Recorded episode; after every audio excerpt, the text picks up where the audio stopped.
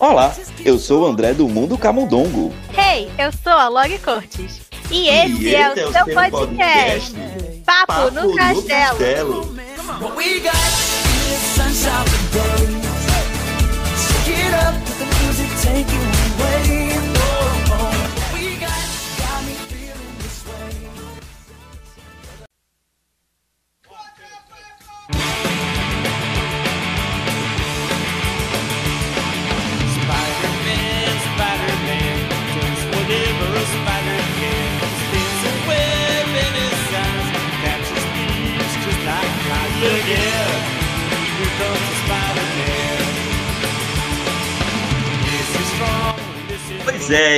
É mais um episódio do seu podcast Papo no Castelo. E você já percebeu, né, pela música do início do episódio, que a gente tá aqui para falar do que hoje? Do filme mais aguardado de 2021. Vamos ver se a gente gostou ou não, mas é o filme mais um dos filmes mais aguardados de 2021. Com certeza, derrubou o site, teve Space Pimenta no cinema, briga, soco, pontapé. E vamos falar hoje com e sem spoiler sobre Homem-Aranha sem volta para casa. Ah, e como a gente está falando sobre multiversos e realidades alternativas, eu estou aqui com a variante da Lore hoje. Variante da Lore. Oi. Bem-vindos ao canal. O meu nome é Lore Curtis e eu sou o Roberto Nonato. E eu vim aqui no lugar da Lore porque ela ainda não assistiu o filme. E porque, né, eu sou um grande fã do Homem-Aranha e eu hum me, me, me vi obrigado a assistir. Se eu gostei não ou não. existe. Se eu não gostei existe. ou não, é outro assunto. É, sim. Já é outros 500, né? Mas não existe fazer o podcast e chamar você. Exatamente. Falar do Homem-Aranha. Coisa envolvendo o Homem-Aranha ou DuckTales, vocês têm que me chamar. É, é, automático, tá no meu contrato. Vocês sabem disso. Onde é que assina esse contrato aí? Porque eu tô querendo e, saber também. Faz tempo que eu não venho aqui. Só eu assino. O, o, o, contrato, o contrato depois a gente passa para você por debaixo da porta lá do castelo. Mas Boa. enfim, mas enfim, né? O Beto vai estar aqui hoje substituindo é, a, é, pode, pode ser, né? Substituindo é, a Sim, Lore. Fazendo porque... um trabalho melhor. e aliás, Beto, você sabe que hoje é o último episódio do ano do podcast. Olha aí, fechou com chave de ouro, então. Quem fechou diria? Com chave de ouro. Então você realmente tá aqui, ó. Então vai ser a dupla. É a, a dupla acadêmica aqui. André e Betão. Pois é. Pois Olha é. aí. Pois é. E, ó, eu já vou logo dizer pra você que hoje esse é o último episódio do ano do podcast. Mas se você quiser mandar um e-mail pra gente ano que vem, quando o podcast voltar de suas férias, que eu e a Lore vai ver quando é que vai ser o fim das férias, você pode mandar um e-mail pra gente para poder falar sobre o Homem-Aranha sem volta para casa. Você pode mandar um e-mail para a gente para o papo no castelo gmail.com e aí a gente vai ler lá em 2022 na nossa hora do ouvinte a gente vai ler para poder ver né se realmente esse filme ele foi aclamado ou não também pelos nossos ouvintes eu já vou logo dizendo Beto não não vou dizer agora não eu ia dizer o que é que eu achei okay. do filme mas não vou dizer agora não quem quiser também mandar um e-mail tirando qualquer dúvida sobre o Homem-Aranha de forma geral ou quiser perguntar alguma coisa sobre o filme, eu posso passar aqui rapidinho para responder só essa, essa, parte dos e-mails se quiserem. Deve. Deve, do, do primeiro contato você faz ou, ou um e-mail seu que você quer passar? Não, manda pro Papo no Castelo ah, e tá. eu. É. Tá, pode ser direcionado para você, né? Alguma coisa, porque o Beto, ele pode. é um dos grandes conhecedores do Homem-Aranha. Por isso que a gente chama, a gente chama o cara que tem do negócio, né? Ele ainda tem o privilégio do acesso irrestrito à caixa de entrada do Papo no Castelo, porque ele é o pois quê? É. Primeiro damo. Ah, é. com certeza. Um homem privilegiado, não é mesmo? Bom, mas além do Beto, vocês estão vendo aí essa voz, que é o do nosso convidado de hoje, porque também a gente trouxe, eu acho que é um dos caras também que entende desse universo aí do Homem-Aranha, que é o, o Tarciso Cunha da Toca do Nerd. Ele já participou aqui diversas vezes também do nosso podcast.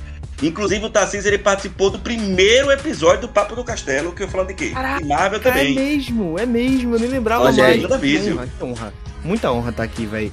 É, queria agradecer demais aí a todo mundo pela, pelo convite. É sempre um privilégio falar de Homem-Aranha com essas sumidades.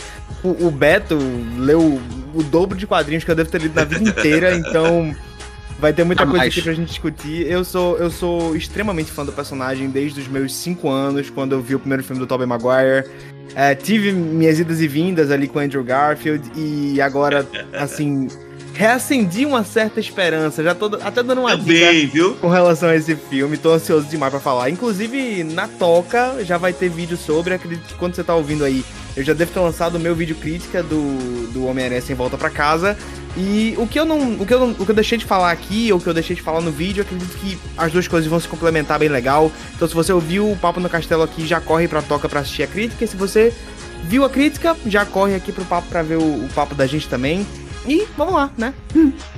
É, também e saiu um vídeo meu hoje. Desculpa. Não, também, aproveitando fazer meu jabazinho, também saiu uma crítica minha é, sobre o Homem-Aranha Sem Volta da Casa, lá do Mundo Camundongo. Pode ver a crítica. Agora tá com spoiler a crítica. Pode falar, Beto, o que você quer dizer? Caso. E como assim? Provavelmente eu vou ser a opinião divergente aqui, provavelmente. Caso alguém queira entender é, um pouco mais do meu ponto, mas aqui a gente vai ficar mais tempo do que na minha crítica, mas a minha crítica ficou bem grande. Foram umas 10 páginas. E quem quiser ler, eu não fiz vídeo sobre ela porque o meu canal é focado em ficção científica. É, primeiro contato sci-fi, eu acho que eu nem mencionei. Mas quem quiser ler a minha, a minha crítica em texto, eu fiz lá no site do Plano Crítico, também com spoilers. Ela tá bem grande, tá, tá, eu falei de tudo. Então, assim, se vocês quiserem saber tudinho que eu achei sobre o filme, tá lá em detalhe. Mas então provavelmente tudo, tudo que eu disse lá eu vou dizer aqui, né? Então, é isso. Gente, olha, vamos deixar estabelecido o seguinte, né? Como eu já tinha dito, vamos, vamos começar a fazer essa crítica aqui, dessa review Primeiro, sem spoiler, vamos tentar segurar nossas boquinhas. Eu sei que tem muita coisa aqui. É, Acho que essa altura... Viu, não? É, a essa altura do campeonato, eu sei que tem muita gente que já sabe, né? Quem é que tá, quem não tá no filme. Enfim, né? O que, que aconteceu. Tem muita coisa que já era especulado e que tá por aí. Mas. Pode mencionar o Mephisto, então? Mais pra frente, a gente fala dos, dos Mephistos. Ah, tá. Porque aí, se você não viu o filme ainda, vai que você seja um que não viu o filme ainda, você escuta o começo do episódio. Quando chegar na parte de spoiler, a gente avisa. E aí você vai lá ver o filme e depois volta pra ver o, o, resto, o resto da nossa review já com spoiler, né? E eu vou perguntar primeiro pro Tarciso, porque depois eu vou, depois eu, eu vou, depois eu vou falar. Que o Beto já deu mais ou menos o que, é que ele achou, mas eu queria saber do Tarciso por cima, o que é que você achou do filme? Tá? Se você gostou ou você não gostou? Joga na roda logo, vá. Então, antes da gente começar a realmente falar sobre o filme, eu queria acrescentar uma parada aqui na coisa dos spoilers, que o André deu hum. aí uma pequena orientação para vocês. E a orientação que, é o que eu mesmo gostaria de dar é: esse é o filme mais vazado de todos os tempos. Olha. Qualquer aspecto e âmbito desse filme teve um vazamento ou mais de um sequer. Então, se você tá conseguindo até agora correr dos spoilers, preserve o quanto ainda resta da sua experiência. Mas então, eu posso perguntar não... uma coisa? Posso perguntar Pode? uma coisa? Porque eu concordo claro. com você. É, esse foi um dos filmes, eu acho que mais vazados, assim, né? É, de, de, de tudo. Mas você conseguiu se surpreender mesmo com tudo que vazou Consegui, eu consegui me surpreender porque eu sou Também. uma pessoa que eu não ligo muito para os fatos em si que vão ou não vão acontecer no filme. Eu ligo muito pro contexto de como as coisas vão acontecer e de como o filme uhum. vai conseguir trabalhar com Sim. aquilo. É uma coisa que me surpreende mais do que o fato em si. Obviamente que tem alguns fatos que a gente deixa escondido ali sob o pano para que a gente tenha aquela surpresa de verdade. Mas, por exemplo, uhum. teve, teve uma coisa que aconteceu no filme muito triste, que eu não vou nem entrar em, em, em, em muitos detalhes, que a gente ainda tá na parte do sem spoiler. Mas a única coisa, tipo, que a gente pode classificar como muito triste do filme, eu já sabia. E aí. Não, não sabia, eu fui surpreso. Fiquei surpreso. Eu já sabia, eu já tinha pego esse spoiler na, no vazamento da tracklist, né? Do vazamento da trilha sonora lá. E confessando bem, não foi uma das cenas que mais me impressionou no filme, mas deixa, deixa eu, eu, eu começar pelo início, né? A sua pergunta ah. foi o que eu achei do filme Isso. sem spoiler.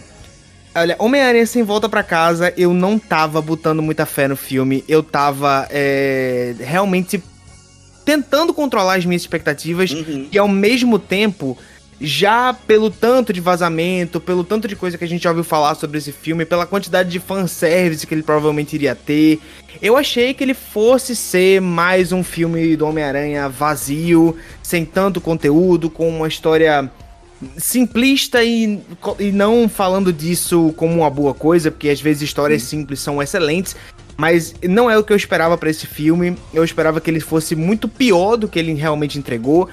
E essa foi a minha maior surpresa com o filme. Ele conseguiu me divertir pra caramba, acima de tudo, uhum. ele é uhum. extremamente divertido. E ele conseguiu fazer com que eu não prestasse tanta atenção em todos os erros que ele comete, e sim, ele comete os erros com relação ao roteiro, erros de percurso, em como ele resolve certas situações. É inegável, não é um filme perfeito.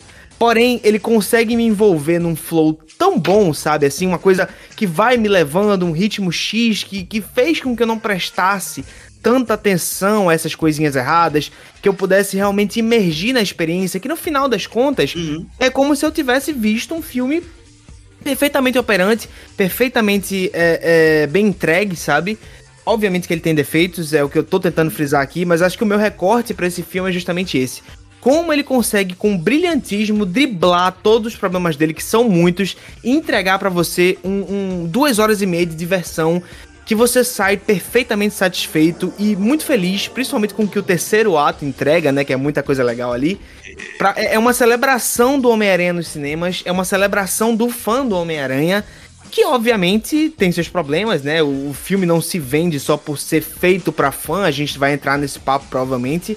Não é porque um filme é feito pra fã que ele é bom, mas esse é um bom filme, com certeza. É o melhor da trilogia do, do, do, Mark, do Mark Webb, não, do, do João, do Zap, do João do Zap ao comando do, do Homem-Aranha. E eu fiquei até bem surpreso com alguns aspectos de direção, apesar dela não ser ali a melhor direção de todos os tempos, ainda é fraca, mas melhorou um pouquinho e com gentileza. a isso. gentileza, assim, melhorou, melhorou um pouquinho, mas melhorou. Até você tem que admitir, Beto. Mas eu gostei. Acho que, acho que eu posso Não, fechar por enquanto o meu, o, meu, o meu comentário com spoilers. Se vocês forem perguntando coisas a mais, eu vou me lembrando para falar. Mas eu gostei muito do filme, gostei do que ele entrega. Entendo os defeitos dele, mas estou ciente e quero continuar gostando. Olha, eu não sei se eu já pergunto pro Beto o que foi que ele achou, eu já emendo, porque eu acho que minha opinião Opa. é um pouco pare é parecida com a do Tarciso. E aí eu sei se eu já pergunto pro Beto, porque.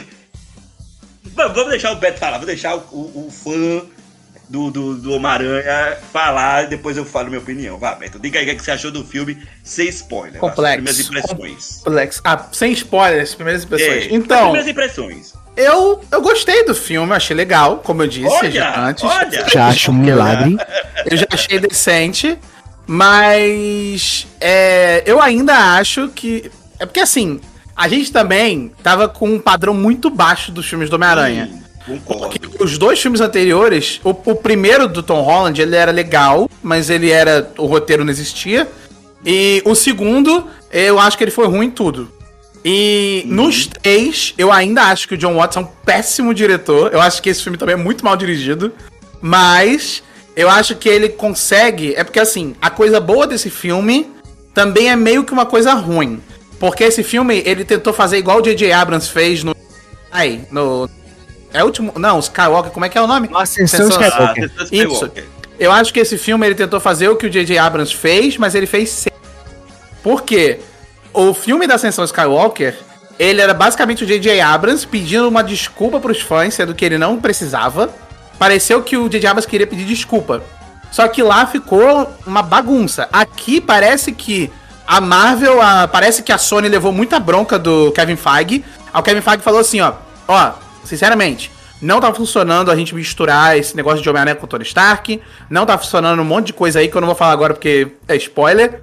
Então a gente vai ter que mudar essas coisas porque o fã tá reclamando pra caramba. Então pareceu muito, no, quando o filme acaba, eu terminou com aquela sessão de tipo, a sensação de parece que o Kevin Feige chegou para mim e falou assim: "E agora? E agora? Tá bom agora? Tá, a gente pode Você pode. Não, o Beto foi perfeito.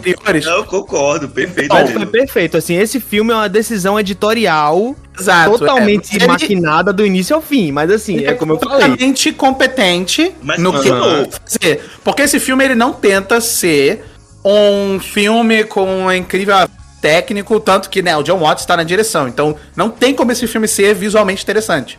Mas eu acho que as coisas que ele tenta acertar, ele tenta consertar, ele conserta muito bem. Ao mesmo uhum. tempo que fica aquela sensação, né? Você não precisava ter feito isso, mas agora que você fez, eu meio que gostei que você fez. Então, obrigado. Uhum. Sabe? É tipo assim, parece que alguém fez um favor para você que você não pediu, mas foi um bom favor, sabe? Sabe qual é o primeiro filme que me vem à cabeça quando eu penso em uma comparação direta para Homem-Aranha sem volta para casa? X-Men de Futuro Esquecido. É, é, a mesma coisa. Hum. Eles pegaram uma coisa que não tava indo bem, que era, que era a cronologia, a linha temporal dos X-Men no cinema. Vamos juntar as duas equipes que a gente já conhece, a galera mais nova e a galera mais velha. Vamos dar um final para essas duas histórias e vamos recomeçar daqui. É a mesma coisa, pô. Uhum. É a mesma coisa. E sendo que. Só que de Futuro a... Esquecido é melhor. É melhor, é um pouco melhor, é um pouco mais redondo. Mas assim, é o mesmo tipo de filme. É o filme editorial feito para dar um soft reboot em tudo, sem precisar sim. rescalar todo mundo, sabe? Mas assim, apesar, sim, de Dias de um Futuro Esquecido ser um filme melhor do que Homem-Aranha Sem Volta para Casa, eu sinto que Homem-Aranha Sem Volta para Casa pega muito mais no coração, sabe? Porque eu, eu acho que os filmes anteriores do Homem-Aranha sem querer dar spoiler, eles são uma parada mais emocional. O X-Men, ele é uma parada pautada em ficção científica, com muita discussão política, discussão social. O Homem-Aranha é uma coisa mais descompromissada, e isso acaba batendo mais no coração. E aí, quando você lembra de, de é, Homem-Aranha Sem Volta para Casa, você lembra do quanto o filme te emocionou. E quando você lembra de Dias de Futuro Esquecido, você pensa de como o filme teve a habilidade de amarrar tudo eu e acho... uma coisa redonda, sabe? Eu, eu, eu penso mais na técnica isso é mais um mérito do Dia do Futuro Esquecido, porque essa foi uma das coisas que eu não gostei do filme novo do Homem-Aranha, na verdade. porque assim, eu, obviamente, eu teve umas duas cenas ali que eu me emocionei. Não chorei porque eu vi o, o, o roteirista tentando manipular a gente, então eu não consegui. Né? É, eu não consegui. Aí, mas teve duas cenas que eu achei bem bonitas, que, tipo, foi uma sacada bem legal, que eu vou mencionar depois. Mas, assim, o esse meu problema com o filme do Homem-Aranha, esse novo aí, é que, tipo, eles usaram 20 anos de repertório de emocional que o público tem. Pô, deixa eu falar então o que eu achei do filme. É, olha, eu, eu, eu fui assistir o filme sem pretensão nenhuma. Eu fui assistir o filme sem estar na hype, juro, juro, juro. Apesar do, de todo mundo à minha volta, a galera que foi assistir comigo, é, tá todo mundo na hype, todo mundo querendo me motivar a estar tá ali naquela hype de assistir o filme. eu tava assim também. Eu fui... fui negacionista do hype até o final. E é, tenho orgulho eu, disso. Eu, é, então, eu também. E. Uh, é claro, né, que tentei comprar o ingresso do, pra ver na pré-estreia, até pra poder evitar spoiler. É, sair de rede social para não pegar spoiler, mesmo sabendo uh, o, o, mais ou menos quem é que ia estar no filme, o que é que poderia acontecer, mas tentei não pegar spoiler, né? É, e por isso que eu até perguntei para Tarcísio, né? Se mesmo a gente vendo algumas coisas que ia acontecer no filme, perguntei para ele se ele foi surpreendido e eu vou dizer também que eu fui surpreendido. Eu gostei do filme, eu concordo com o que o Beto falou, é, eu entendo o que ele falou.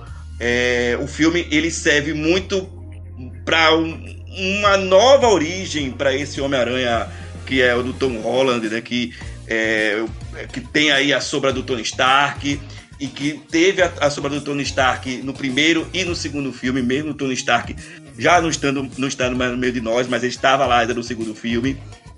E aqui eu fiquei preocupado se isso fosse que isso pudesse continuar, né?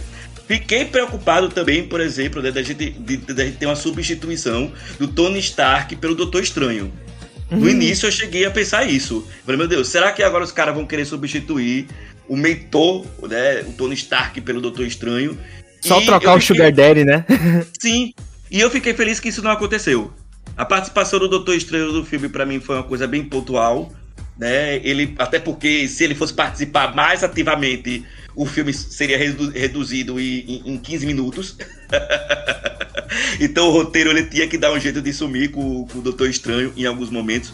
Concordo com, não sei se foi o Beto ou foi o Tarcísio que falou, e tem umas resoluções de roteiro muito tosca.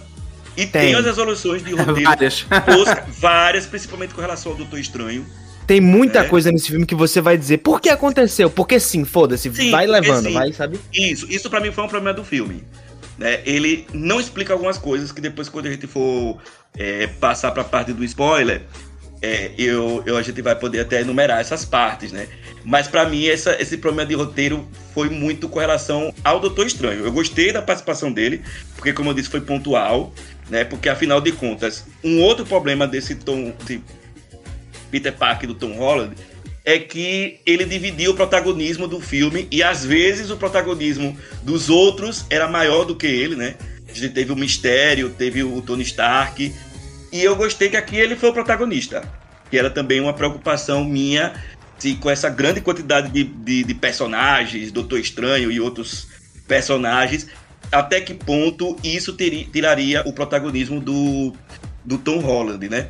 E... e, surpreendente, ele entrega muito bem, né? Tipo, a atuação dele tá melhor sim, dos três filmes aqui. Sim, sim, sim, sim. Porque esse, esse Homem-Aranha, é, esse, esse, esse Homem-Aranha Você Volta para Casa, para mim ele foi uma montanha russa de emoções.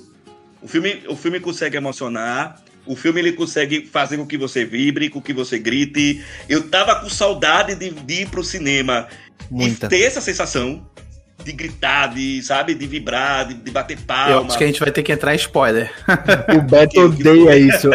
Eu queria até pontuar que o Beto é uma pessoa que não tem coração, velho. Ele fica é, repreendendo a galera que tá feliz assim, no cinema. Não. Eu vou falar, não, vou falar, depois você se defende. Não, depois pode falar, não vou defender. Eu, eu, eu, eu, vou, eu vou estar tá certo, porque eu vou.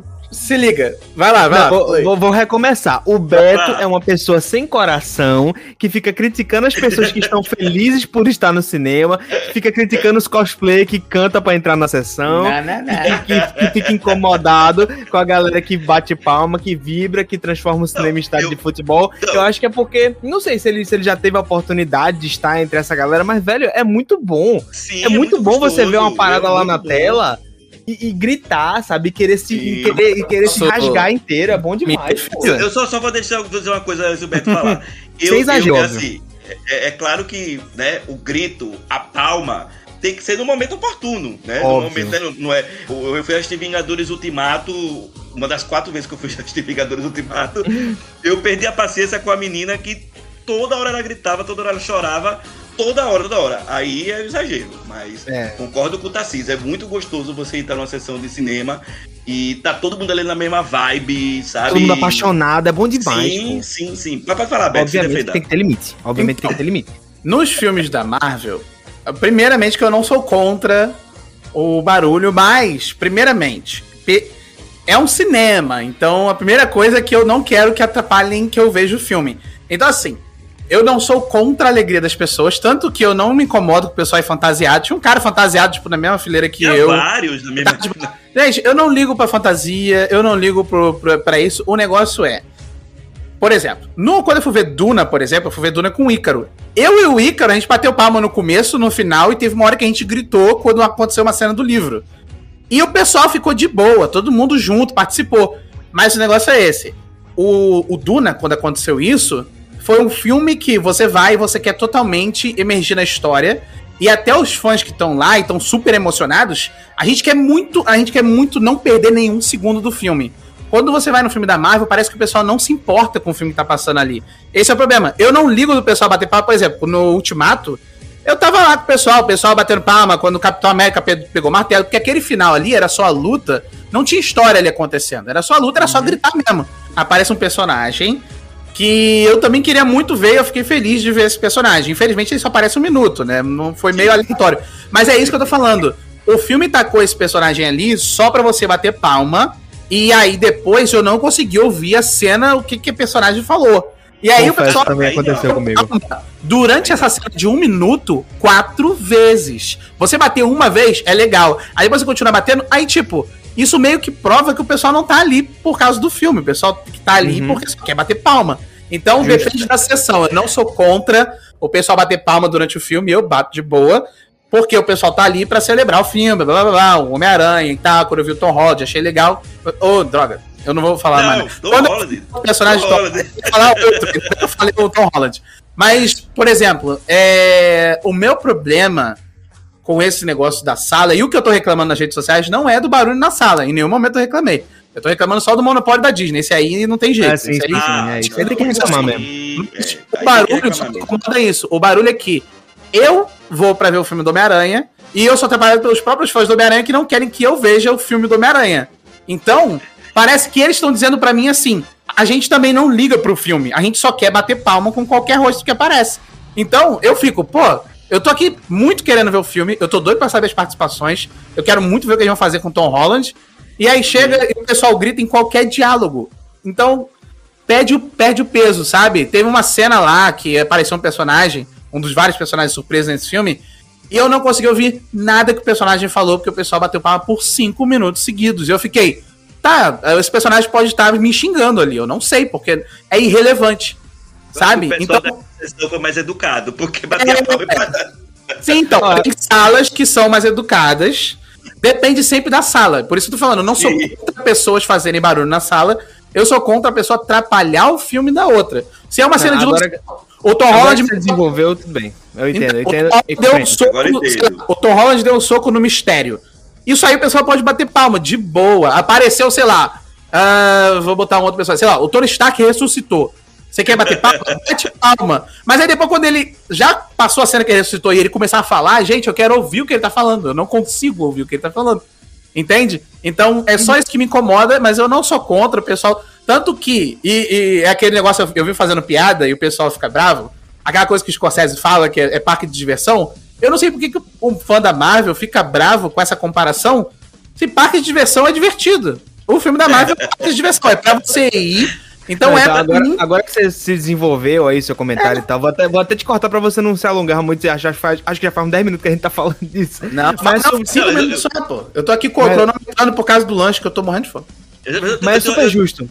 Super justo o que você tá dizendo. Eu tenho uma pergunta, hum. porque eu acho que talvez não sei se o, Beto, eu, o Tarcísio vai poder responder.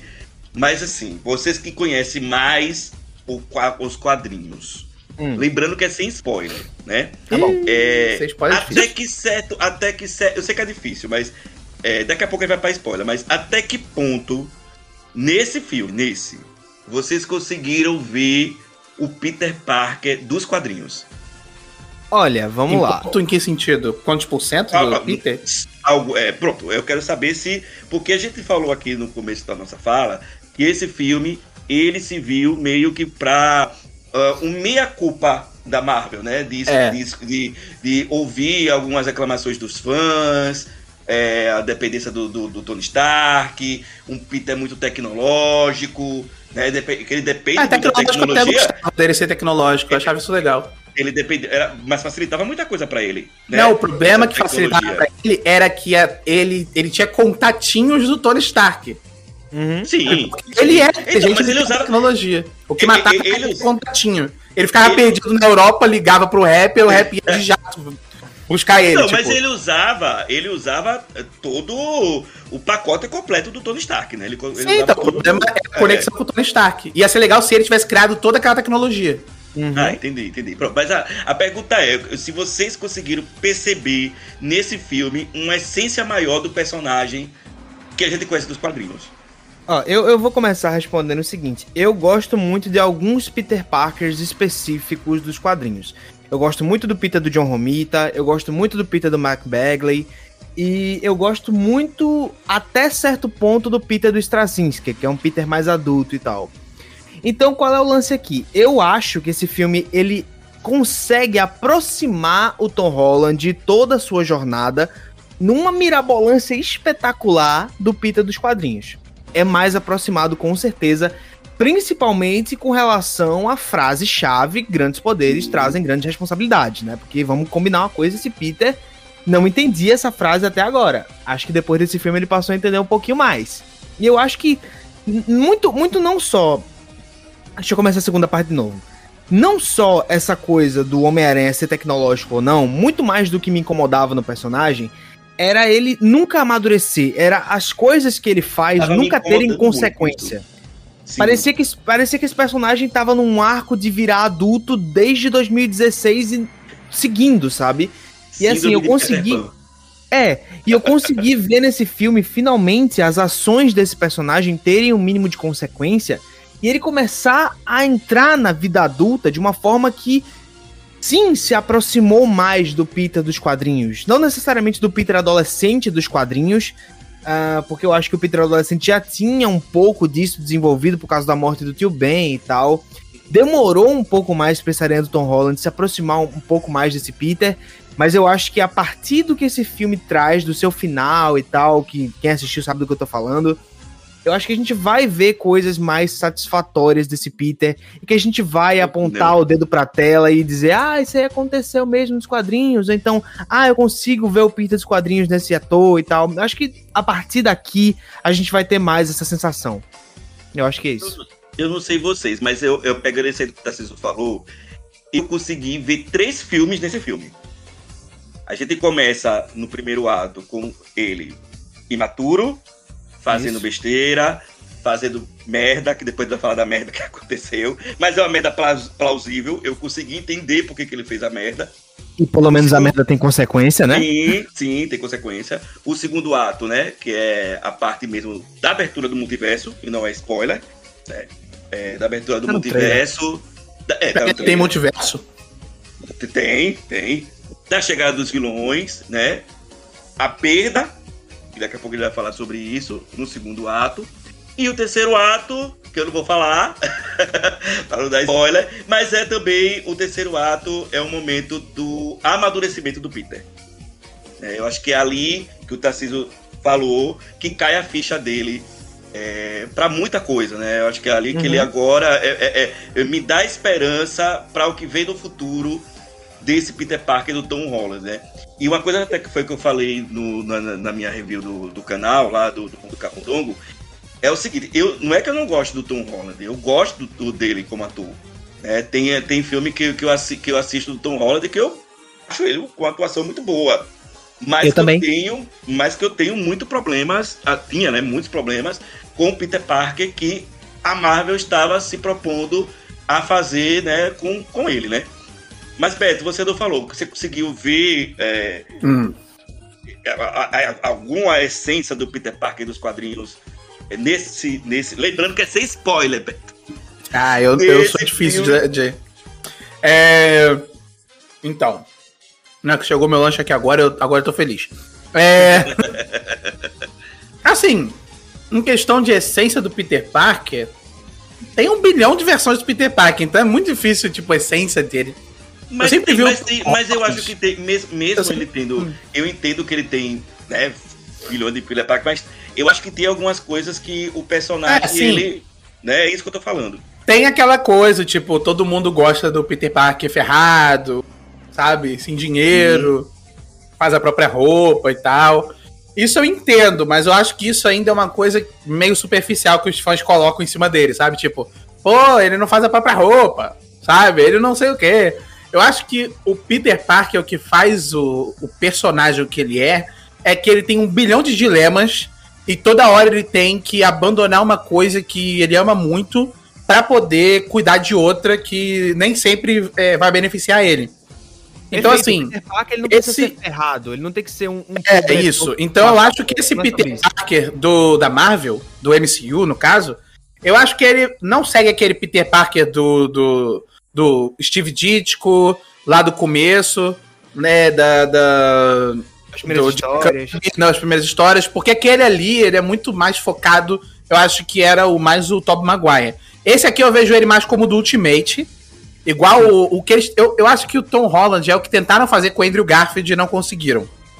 E o Tom Holland, por incrível que pareça, por mais que eu reclame dos filmes, eu sempre digo, o meu problema é que ele é mal escrito de longe, o Tom, o Tom Holland, ele é muito melhor ator do que, tipo, o, o Tom Maguire. O Tom Maguire, ele foi muito melhor dirigido. Então, por isso que a gente, sabe, a gente olha para ele e pensa muito mais nele positivamente. E se for falar Mas... do Andrew Garfield também, né? Um ator de extrema qualidade também, um cara super. Andrew Garfield também é um ótimo ator. Ele é um ótimo ator. Esse ano o Andrew Garfield tava naquele tique bom, ele tá maravilhoso. Muito Mas, bom. Mas assim, em questão de atuação, acho que o Tom Holland não tem que. Se, não, não deve em nada. Eu acho que ele. Ele é um ótimo ator, desde o começo do filme. Mas você vê no filme mesmo, na segunda metade do filme pro final, que eu não vou dar spoiler, o, eu vi muito mais o Peter Parker ali, por quê? Porque pareceu que os roteiristas, eles finalmente estavam colocando problemas em cima do Peter, mas não problema tipo assim, ah não, vamos deixar ele ferrado. Mas, mas tipo assim, vamos ver se Peter finalmente ter que decidir alguma coisa na vida dele. Ele nunca decidiu nada levanta. nos outros filmes, sabe? Vamos ver se ele levanta da queda, né? É porque no, no começo do filme, a primeira metade do filme, eu achei muito fraca ainda, porque é só ele tentando resolver o negócio lá do. de todo mundo perder a memória, do a, a hora Sério, que ele procura da... advogado e tudo mais. A tudo isso. também, né? A é, do mistério, né? Aquela tramazinha do MIT, que ele tenta entrar no MIT e tal, ela até combina com o final do filme, na trama em geral, ela funciona. Mas ela se prolonga por muito tempo. É, fica um tempão naquilo, fica uns 15 minutos naquele negócio. E aí é eu fiquei pensando. Ato, né? É, e aí, tipo, fica um negócio meio arrastado, e nessa parte não me convence esse Peter Parker dele porque é um Peter Parker que o, o maior problema dele é que ele não foi aceito no MIT, sabe? Aí no segundo metade do filme, eu acho que ele evolui não por causa da perda que tem no filme. Mas eu acho que ele evolui quando ele vê o que sobrou para ele depois da pessoa que ele perdeu. E ele vê, tipo assim, se eu não é, finalmente seguir em frente e não decidir melhor as coisas da minha vida, eu vou perder essas outras pessoas que estão na minha frente, entendeu? Então eu acho Mas que é assim, isso. Beto, vou fazer uma declaração. Ah. Fala. Foi mal, vou terminar seu comentário, foi mal. Né, então, eu acho que o que fez o, o Peter Parker funcionar melhor, a atuação não, desde o início tá boa, mas o que fez o Peter Parker funcionar melhor do meio do filme pra frente é que aí ele começou a ver que ele pode perder coisas. Não, eu não acho que foi porque ele perdeu. É porque ele começou a notar, tipo, ih, olha, coisas ruins podem acontecer comigo. Eu acho que nos outros filmes anteriores, nos dois filmes anteriores, tudo veio de mão beijada para ele. E o meu problema não era que ele, tipo, era tecnológico, que ele tinha coisa do Tony Stark. O meu problema é que ele recebia essas coisas e ele, tipo, ele, no final do primeiro filme dele, eu gostei que ele vem e fala: ah, não, não quero externo, não, eu vou ser sozinho, eu não quero me envolver. E o segundo filme, ele tá totalmente dependente do, do Stark, e o Stark já tá morto nesse filme. Nesse uhum. terceiro, Parece que os roteiristas falaram assim: ah, não, peraí. A graça do Homem-Aranha é que ele não quer se misturar, ele não quer depender de ninguém. Sim. Então, finalmente, no metade desse filme, eles descobrem o óbvio sobre o Homem-Aranha. Sabe? E aí eu vi que ele começou a funcionar um pouco melhor. Então eu acho que ele é uma mistura ali do Homem-Aranha Ultimato, do, do Ultimate, dos quadrinhos. E ele meio que é um, um, um Miles Morales whitewash ali, mas funcionou. Eu achei legal o que fizeram depois com ele, mesmo que pareça que tenha sido um pedido de desculpa. Foi meio esfarrapado, mas funcionou. O Tarcísio vai falar, que eu acho que ele quer falar alguma coisa. Não, eu, ia fazer queria... uma declaração polêmica apenas. Ah. Eu, eu, ia dizer o seguinte: os primeiros, a primeira meia hora do filme, que é a partir do momento que a, que a identidade dele é descoberta, isso não é spoiler, tá no trailer, tá, gente? Até Sim. a aparição do Octopus. Até a aparição do Octopus, para mim, essa meia hora já é um filme mais interessante do que o Homem-Aranha Longe de Casa, assim, de longe. Gosto ah, muito dessa primeira É uma porcaria longe de casa. Não, e, e não então, só... é, que, é, que, é, que, você tava comentando que você não gostou dessa primeira parte. Eu também não acho a melhor parte do filme. Mas não, só essa primeira meia hora já é melhor que longe de casa. Muito melhor que a primeira. Sim. Ó, mas assim, mas eu entendo, o que eu queria dizer é o seguinte, é que eu entendo é, o porquê que tem essa primeira meia hora. Precisava resolver. Precisava não, né? Precisava continuar a treta né, do mistério, do, da revelação. o, o é, pior é, é eu acho que não, não continuou. Eu acho que eles não, abandonaram. Não continuou, isso. Não Esse continuou. foi o problema. Uhum. É, não também continuou. Mas, mas também se começasse sem. Se não começasse desse jeito, ia ficar estranho. Na realidade, ela até foi encerrada porque tem um personagem que só foi. vem pro filme pra dizer assim, ó, oh, não vai, não vai dar nada pra tu não, fica de boa aí. É um personagem específico. Mas, fala, tá vendo como que essa cena, essa cena foi tão aleatória? Tipo, o personagem só veio pra dizer, tipo assim, ah, acabou essa trama, você não viu o Peter lidando com isso de verdade. Não, então, calma lá, acho calma que lá, o filme eu, eu, poderia ter sido feito inteiro sobre isso, mas eu acho que a Sony viu que ela poderia focar naquela outra coisa que acontece na segunda metade. Então eu acho que eles mudaram o filme no meio do caminho, no meio da produção, para fazer a segunda metade.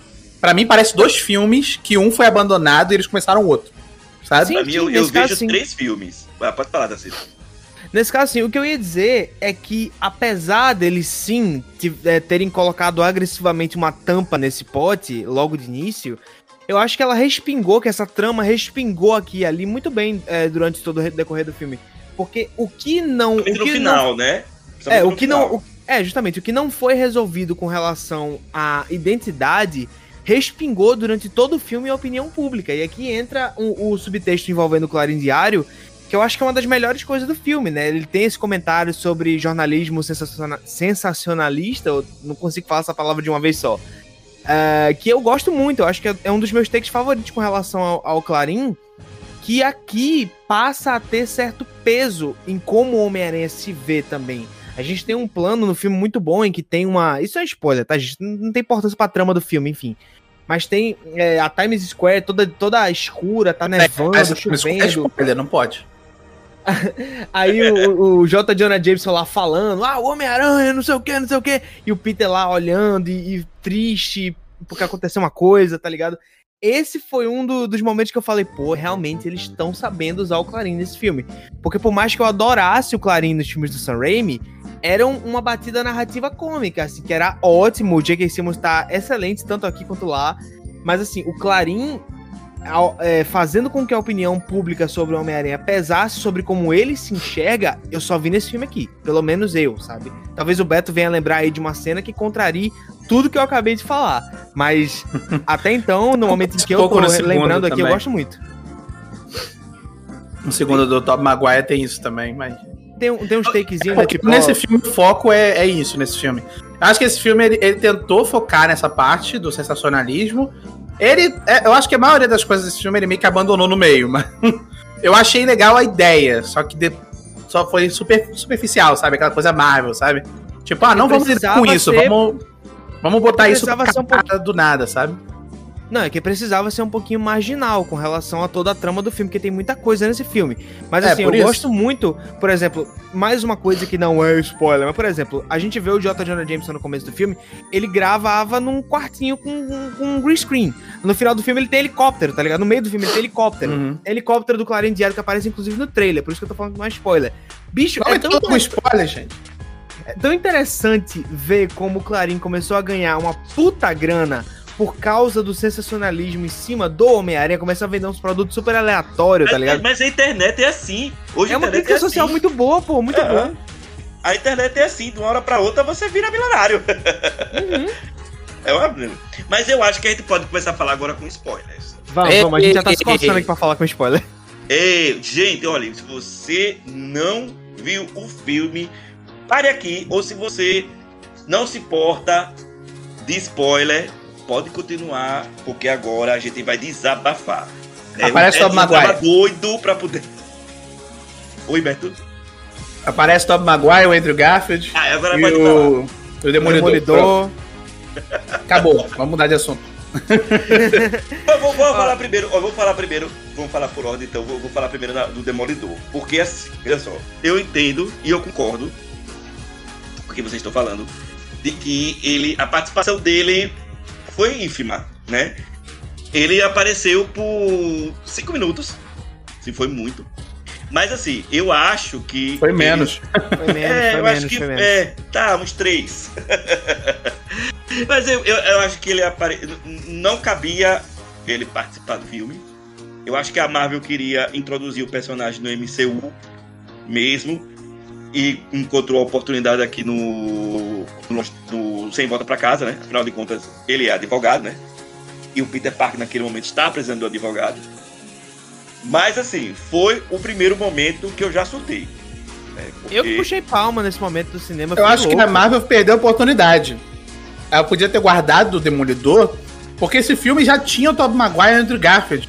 Já era uma surpresa enorme. Eu acho que o Demolidor ficou sobrando, coitado.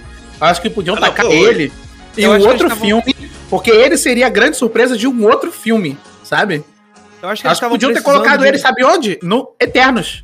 Porque o Eternos não combina, porque assim, ele é urbano e o Eterno como são é deuses. ia colocar ele dos Eternos? Então, como que eles iam colocar ele? Ele podia ser um amigo do cara lá, o Jon Snow, que ele é humano até o final do filme, ele é humano. Eu acho que podiam ter introduzido ele de um jeito que, assim, ele é. Porque o, o, o filme do Eternos, rapidinho sobre o filme do Eternos, não vou me prolongar, mas o filme do Eternos eles tentam criar um contraste entre os humanos ali e os deuses. O melhor jeito de você mostrar a parte urbana da Marvel é meter no Demolidor. Acho que o Demolidor tinha que fazer, não se fazer uma ponta, mas ele tinha que ser um personagem do Eternos. E eles tinham que introduzir ele, tipo assim, ah não, esse cara aqui, ele podia ser o namorado lá da, da menina, sabe? O namorado, o namorado da Cess podia ser qualquer um. Você vê? É, exato, então. Podia ser ele. Ser e aí não seria um. só o cara, entendeu? Porque o Jon Snow naquele filme tá solto. Ele só tem propósito ah. na cena pós-crédito. Se você botasse o Demolidor, o, o Matt Murdock, tipo, num casinho ali com a menina, cara, já tem peso no filme. Ele já é mulherengo, né? Não pode ver mulher. Exatamente. Assim, a gente não sabe, na verdade, se esse Demolidor que chegou agora do MCU, ele é o mesmo da Netflix. Também não dá para saber isso.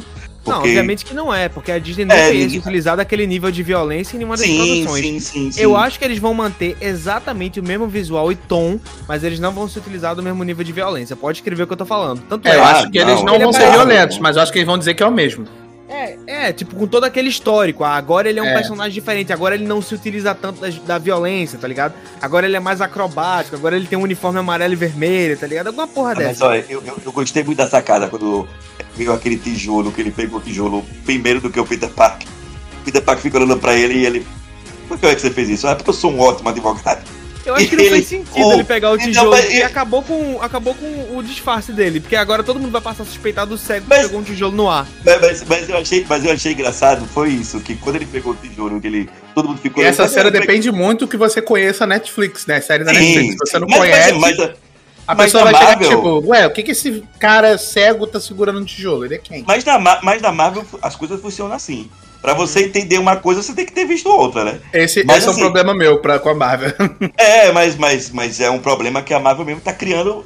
Eu acho incrível isso, porque não é fácil você conectar tudo. Não é fácil. Sabe, você fazer esse universo compartilhado. Mas aí já é o tema para outro podcast. Mas é um eu problema. Estou, né? Eu estou é um revendo problema. Demolidor, já tenho falado isso em algumas lives aí com vocês participando, inclusive. Eu estou revendo Demolidor com a Lara aos, aos, aos as pequenas, as pequenas doses, né? Uns dois episódios uhum. aqui e ali. E putz, foi muito bom ter revisto uma parte da série antes de ver esse filme, velho, porque eu ah, pude o Charlie ver. Cox é muito bom, ele é, é muito bom. o Charlie Cox, velho. Era o melhor lá... todo filme sem participar de verdade do filme, né? Foi o melhor todo. Justamente, e o mesmo visual, o mesmo óculosinho vermelho, tá ligado? Ah, não, tinha o Winnie the Fall, esquece. Ah, é? Ah, maravilhoso, é maravilhoso. Vamos começar Mas... então a falar dos vilões, já que a gente acabou de falar v o nome do homem.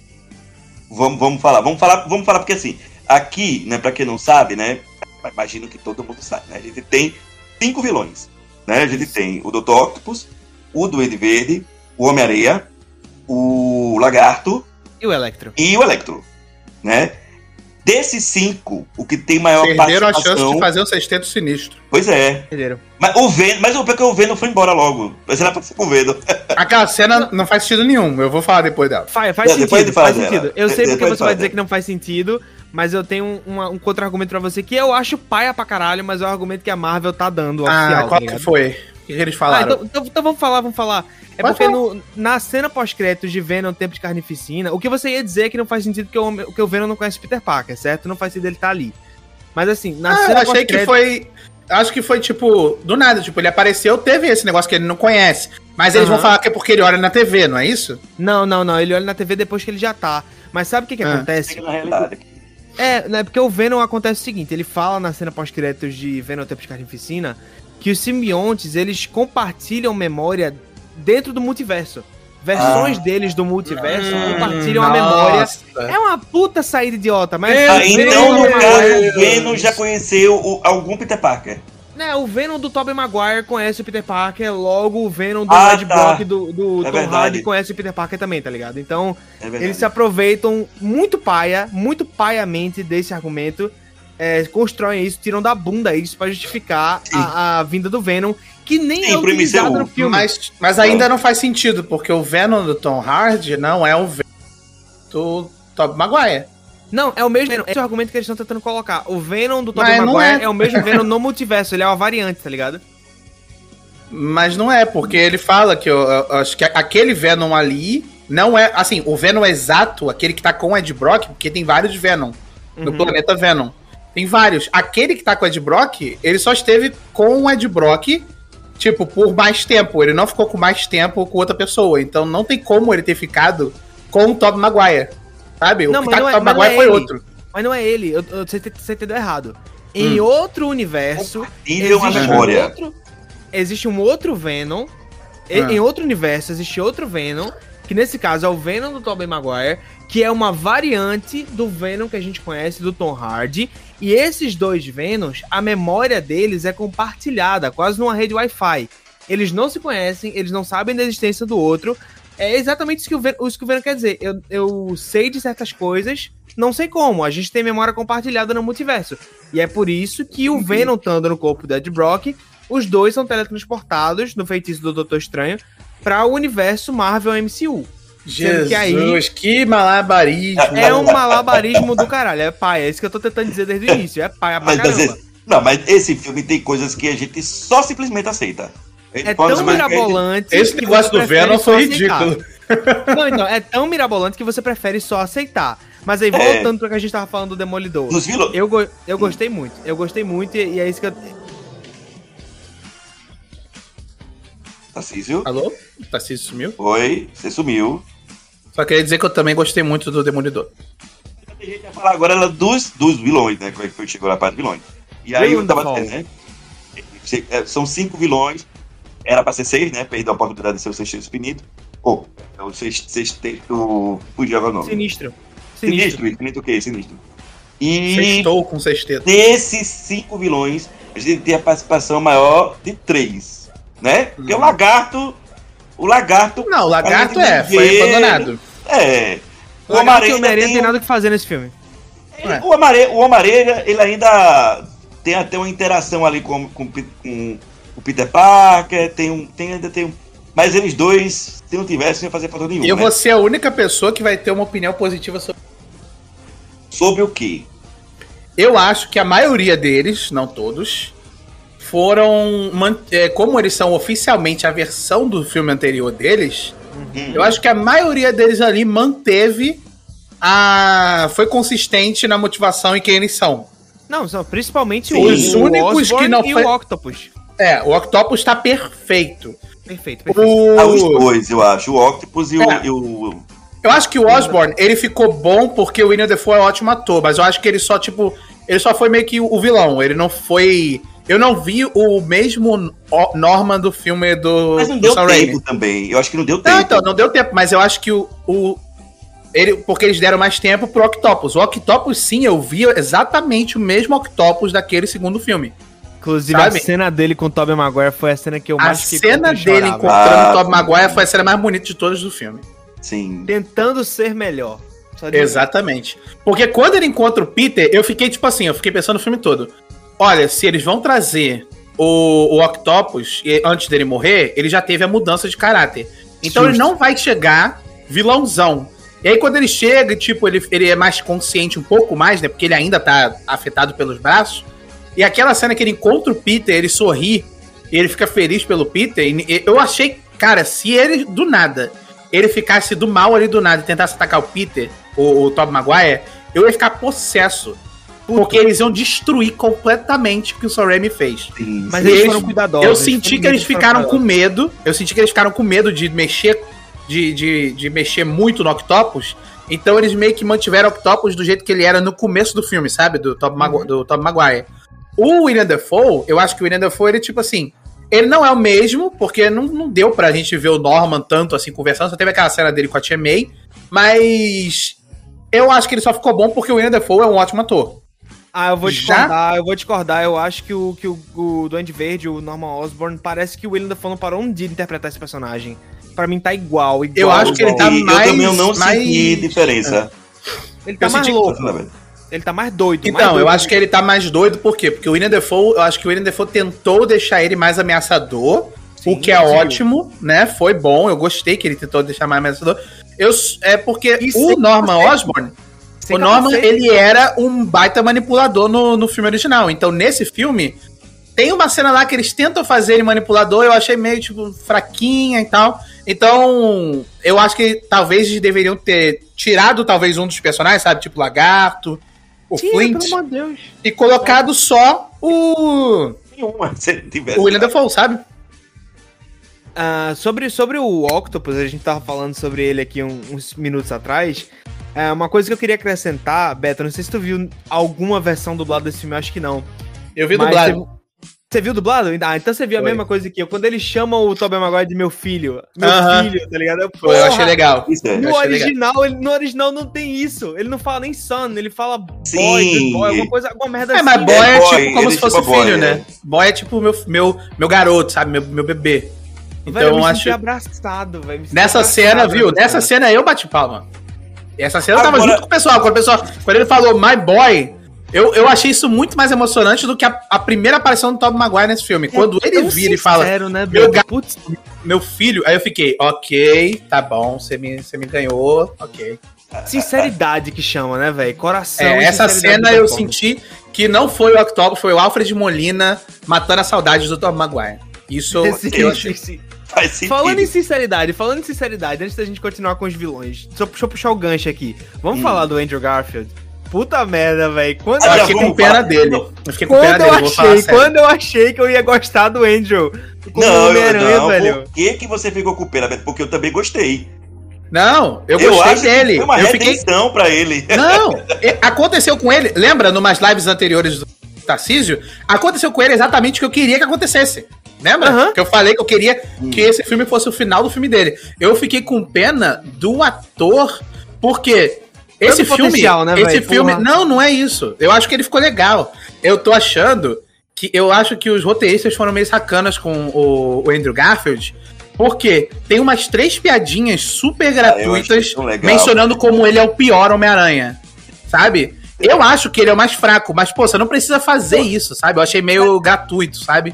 Eu, eu eu acho que- eu foi- acho que acho que foi mais uma brincadeira. Eu sei que foi uma É, brincadeira, tipo- mas ficou muito, tipo, mais de uma vez. Até o vilão tem uma hora falar, ah, sabe, pior Homem-Aranha. Eu fiquei, precisa fazer isso com o cara? Coitado, ele, ele é o único que não. Ele é o único que nem teve um terceiro filme. Coitado, eu acho. Eu, eu senti que foi os roteiristas tentando ser espertos, mas pareceu meio maldoso pra mim. Eu, eu, eu, eu nem gosto do, da, do Homem-Aranha do Tobey Maguire, do, do Tom Holland, do Andrew Garfield, mas eu fiquei com pena dele. Olha, eu acho que foi uma parada meio. Vamos tornar este Homem-Aranha, já que ele é o menos querido, o Homem-Aranha com um problema de autoestima. É, foi esse, foi esse a faceta Não. que deram pra ele. Aí o ficou Andrew Garfield- legal. Ele, não, ele, ele tem problema de autoestima. O ruim é que aparecem umas piadas do nada. Tipo, tem vilão ali que nem conhece ele, chamando ele de pior. E eu fiquei tipo, pô, não faz sentido, sabe? Olha, Quando- mas quando foi que acontece isso? Eu não lembro. Foi tem uma hora que o vilão, eu acho que é o. É um dos vilões do Tobey. Eu acho que é o Flint. Uma hora ele chega assim. Ah, não, é o. Ah, não, é o Electro mesmo. Foi mal. É o próprio Electro que ele chega uma hora ele empurra ele. Aí ele fala alguma coisa tipo, ah, você nem é o melhor. Um negócio assim, você nem é o melhor deles três. Ah, você Entendeu? nem é mais o número um. Ah, entendi. É, exatamente isso. Aí eu fiquei tipo, não precisa, sabe? Eu sei que eles querem fazer ele com baixa autoestima, mas até eu que não gosto, tava defendendo o Andrew Garfield ali. Eu fiquei na sala de cima, tipo, gente, não, coitado do cara. Pô, Mas assim, ele. era esse. Acho que o Aham. objetivo era esse. E pra mim foi maravilhoso ver o, o Toby olhando pro Andrew e falava, mas você é espetacular. Você é espetacular. É espetacular. Faz aquelas coisas de alta ajuda. De, de... Foi, foi É, mesmo. mas foi, Isso foi muito Ele legal. depois, eu só precisava que alguém dissesse isso em voz alta pra mim. Sim, Isso tinha que ter muito- saído do Tobey Maguire, né? Quem, quem é o Homem-Aranha que Sim. tomou mais porrada que não do Tobey Maguire, tá ligado? Então. E, e- e tão legal, e foi legal sair é, do primeiro Homem-Aranha. Sabe, essa frase de. Essa, essa interação entre eles dois. Foi muito legal ter saído do primeiro. Acho Uhum. que tem um, um peso maior. Mas antes da gente entrar nessa parte, na verdade, dos Peters Parkers, eu queria voltar pros vilões. Porque eu queria perguntar Uhum. uma coisa pra ver se vocês conseguem me, me explicar. Diz Foi uma tu. coisa que eu fiquei em dúvida. Mas na verdade, é porque é aquela coisa que a gente estava dizendo até há pouco tempo atrás. Pra gente entender o universo da Marvel, a gente tem que assistir algumas coisas antes, né? Porque Uhum. o que foi que eu fiquei em dúvida? Abriu o multiverso, e aí vieram à vida alguns vilões que já tinham morrido Uhum, em outro universo. sim. Por quê? Veja Eles Vou não resgataram, não, eles só foram Eu- tirados da linha do tempo deles antes de morrer. antes. Ah, pronto. Minha dúvida era essa, porque o filme não É. explica isso. Eles foram arrancados, porque tu vê uma hora que toda hora eles mencionam quando eles saíram, eles mencionam um momento antes deles morrerem. Então, Ah, agora parece fala, ah não, eu tava segurando ele, do nada eu vi uma luz chegando. Era a cena que a, a Gwen bate nele com o carro, sabe? Então, assim, Hum. eles estão mencionando o último momento consciente deles antes deles serem derrotados. Isso. Sabe? Então é isso. Entendi. É tanto porque é que. Tanto é que gente você achou que isso foi erro, mas o, a linha do tempo não quer dizer que a linha do tempo vão estar sincronizada. Exatamente. Então, Não, eu tanto não é- achei nem que era erro, eu só pensei que não É. tinha sido explicado. Mas Não, então, tanto- Não, Eles falam, eles Não. falam. Tanto é que se você for, por exemplo, calcular direitinho os momentos, você consegue. Por exemplo, o Octopus ele fala que ele tava com o Peter é, sufocado, ele tava com um braço ele tá sufocando tá segurando o Peter. O Peter ele deve ter sido transportado no exato momento em que ele pegou o Peter pelo pescoço, que o Peter ia começar a falar. Um dia me falou sobre inteligência, disse que era um uhum. dom e tal. Pronto, antes dele ter esse diálogo, o Octopus ainda tá doido do juiz. Ele só tá debilitado porque tomou uma porrada. Aí voltou, tipo, a única incoerência que, deve, que deveria ter é que os braços dele deveriam estar quebrados por causa da porrada do Homem-Aranha, por causa da água, e não estavam. E ele não tava usando uma camisa mas preta é naquele momento. Mas eu vou uhum. dizer, mas é difícil você fazer. Você ter todo esse cuidado com a continuidade, viu? pois é, é difícil, é por isso difícil. que a gente não cobra. Justamente por isso que é o tipo de coisa que você tem que dizer assim, ah, por quê? Porque sim. Porque ele tá de camisa preta se ele tava com, com o peito lá depilado dele à mostra. Não sei, só sei que foi assim, tá ligado? Chicó na parada. Eu queria ele com o peito à mostra de novo, mas... Mesma coisa o Electro. Por que, que o Electro agora é, voltou a ter um corpo? Porque sim, pô. Porque o Jamie Foxx quis, sabe? Eu acho que na verdade não foi nem o Jamie Cox, foi, é, foi a Marvel mesmo, né? Vamos trazer ele e. Eu, eu sinto que foi a exigência do cara. Olha, é o seguinte, ah, eu quero ter cabelo. Eu volto. Eu quero ter vale os dedos lembrar que o Jamie Foxx, ele é o personagem mais inconsistente de todos os filmes do Homem-Aranha. Total, total. Ele é o Mas, mais assim, inconsistente. Ele porque... de cor. Por que, que ele mudou ele... de cor? Porque ele era azul e agora não, ficou amarelo. Não é nem visualmente. A motivação dele muda ao longo dos filmes. Total. Tudo dele. Ele era um cara nerd, aí nesse que ele zoa pessoas que são nerds. Aí eu fiquei tipo, mas pera, você era essa pessoa? tipo, ele zoa como se ele sempre fosse, tipo, um jogador de futebol maneirão. Muda completamente a personalidade dele. Exato, Porque parece que eles nem sim. viram o filme do, do Andrew Garfield, o que é uma coisa boa, eles não devem ter visto mesmo. Hum. Então, não, eu acho que eles viram, eu acho que eles viram porque a interação dele eu não veria. com o Andrew acho que a interação dele com o Andrew.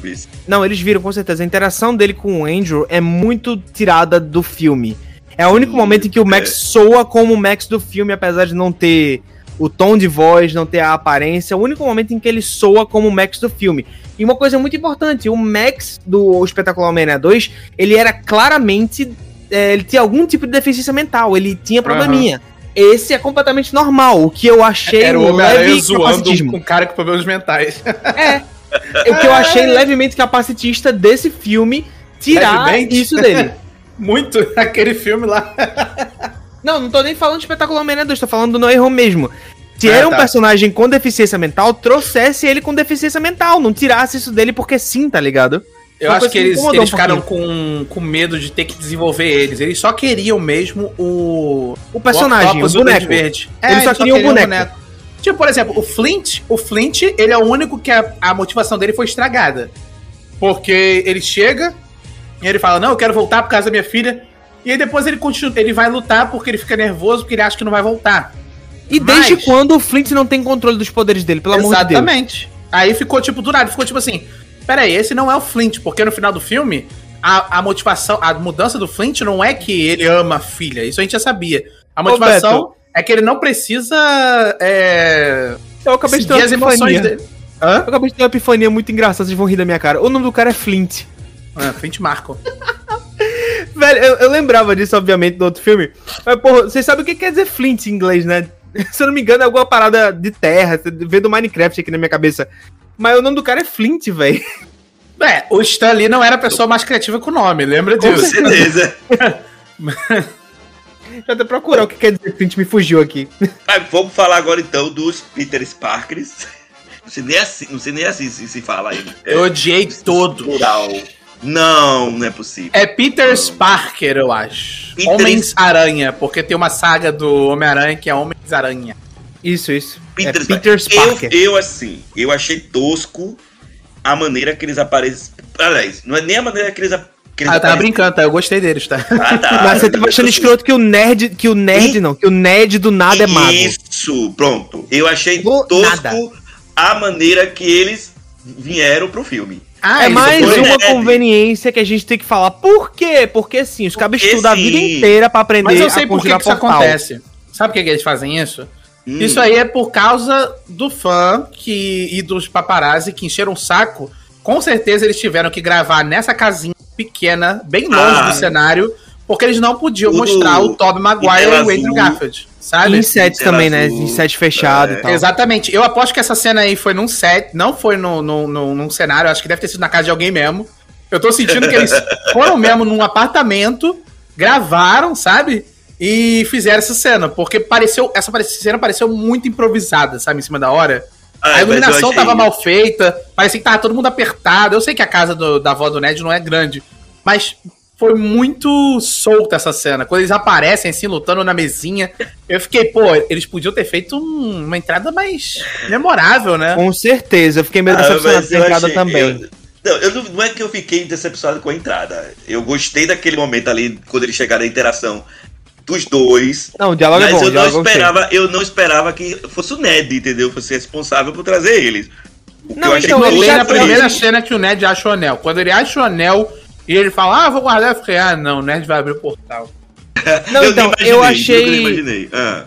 Não, eu imaginei porque eles já pincelam desde o começo do filme que o Ned tem alguma parada com magia. Eu não achei que eles fossem levar isso a sério, mas aí, assim, quando eu vi ah, o Ned Eu achei que ia, porque o John Watts adora fazer isso. O John Watts adora mencionar o um negócio no começo e trazer de novo como se fosse a coisa mais genial do mundo. Foreshadowing, que chama o recurso mais básico que o cinema já inventou. Exato. Mas assim, é, o que eu fiquei meio puto é que a, a, a, entrada, como o Beto falou, não foi aquela entrada foda que, que ah, né? Condizente com o resto da participação dos caras. Foi uma entrada super intimista e, pelo amor de Deus, alguém me responde como é que tinha um cara vestido de Homem-Aranha em Nova York com um traje diferente há umas 12 horas e ninguém viu. Sério, o Andrew tava em Nova York e não sabe nem quando ele entrou. Sim. Por que porque sim? sim? Porque sim. Porque sim, é acabou. Porque sim. Acabou. Porque o roteiro precisava revelar ele primeiro com é. o fardo de Homem-Aranha.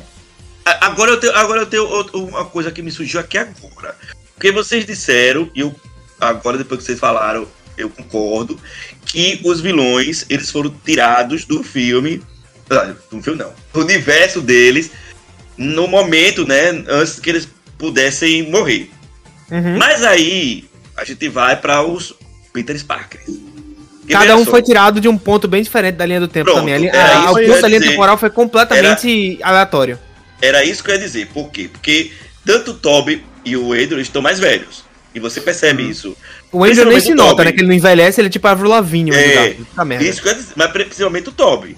Né? Tem até um momento hilário que eu me identifiquei, que ele tá querendo instalar as, as, as costas, que ele tá querendo alongar ali nas costas que ali. Eu achei aquele dali é, é, é tosco, assim. É, é, é, é porque no segundo óbvio. filme ele, ele, machuca as costas, aí ele My tá back. agora com a. Não, mas ali eu senti que é sinal de velhice mesmo. Eu me identifiquei Não, com sim, aquilo. Aquela cena foi a cena que mais pareceu ser dirigida pelo Sam Raimi, porque é o tipo de humor que ele adoraria fazer, que é o humor constrangedor. Você não espera ver o Homem-Aranha encarcando o outro. Sim, sim, sim, sim. Com aquela roupa de velcro, de lycra. Uh, Exatamente. muito bom, maravilhoso. Muito bom. Na verdade, essa, quando aparece os dois, o filme vira outra coisa. Uhum. Sabe? Vira outra coisa. Fica tudo muito bom. É fanservice pra todo lado.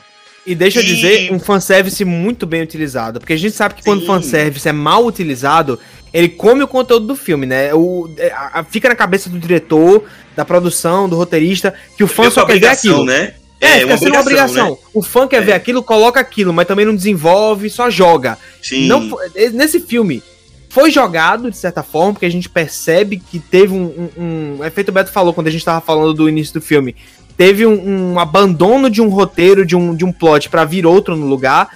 Mas assim, eles souberam entregar bem. Gostei demais de tudo. Eu só não gostei desse terceiro ato da fotografia e isso se estende pro filme todo. É tudo muito escuro, pô. Eu quero ver os Homem-Aranha. Eu quero ver o vermelho, o azul e os caras só me entregam preto. Sabe? O filme é mal dirigido para um caramba.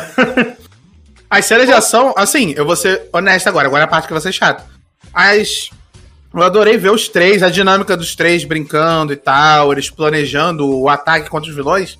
Eu adorei. Mas vocês realmente acharam é, legal, bem feita aquela cena de ação final? Eu achei ela tão feia, tão mal, mal, não, mal montada, mal. Eu, o que eu, eu concordo A coreografia eu achei tão ruim. Olha, se você for comparar com Sam Raimi, ou até com o próprio Mark Webb, até com o Aranha Verso, realmente você tá botando não, eu tô comparando até com os filmes do Tom Holland, porque eu tô sentindo que esse negócio deles terem que fazer em cima da hora é, ter que pegar os atores escondido, isso afetou muito eles, porque dá para ver, por exemplo, quando aparece o Flint, e o Flint ele volta a ser humano, e a hora que o lagarto volta a ser humano, claramente não é o ator que tá ali, é a cabeça dele que foi botada ali em CGI. Não, é pior, é arquivo. Eu fiz uma comparação é, no meu vídeo. É meu Deus, não hoje. chamaram nem o ator? Não, eu Saiu fiz uma comparação. hoje isso. É Ai, ridículo. Mesmo. Então, é isso que eu tô sentindo. Eu sinto que esse final, ele foi feito meio que... A maior parte dele, obviamente, é CGI, porque Marvel é tudo CGI. Mas essas cenas todas, ela não pareceu que eles tiveram tempo para montar ela, porque eu achei a ação muito sem graça, não fluiu para mim. A coreografia é. Cara, até nos filmes de Tom Holland mesmo, tem uma. Aquela cena que o Tom Holland tá lutando com aquele elemental de fogo no segundo filme. Eu, eu não gosto do segundo filme do Tom Holland, mas cena que ele tá lutando com o elemental de fogo, que ele usa os prédios, ele vai entrando nas janelas, ele pula, ele, ele entra depois de um prédio que tá caindo, e ele usa a queda do prédio para pegar o impulso para jogar a teia. Eu achei aquilo super criativo. Nesse filme é tipo. Ah, eles vão Mas dentro sabe... do negócio, sabe? Não tem. Gra... Eu, eu não achei nada criativo nessa cena. Mas você sabe, eu, o problema que eu acho é justamente isso que você acabou de dizer. O problema é que eu acho que eles fizeram tudo tão escondido, sabe? Tudo tão escondido. É. E é, foi o que restou. Foi fazer ali. Você e aí eles fizeram tudo escondido com um diretor que já não é bom. Uhum. Aí ficou isso. Se fosse um diretor bom eu... fazendo um negócio, sabe?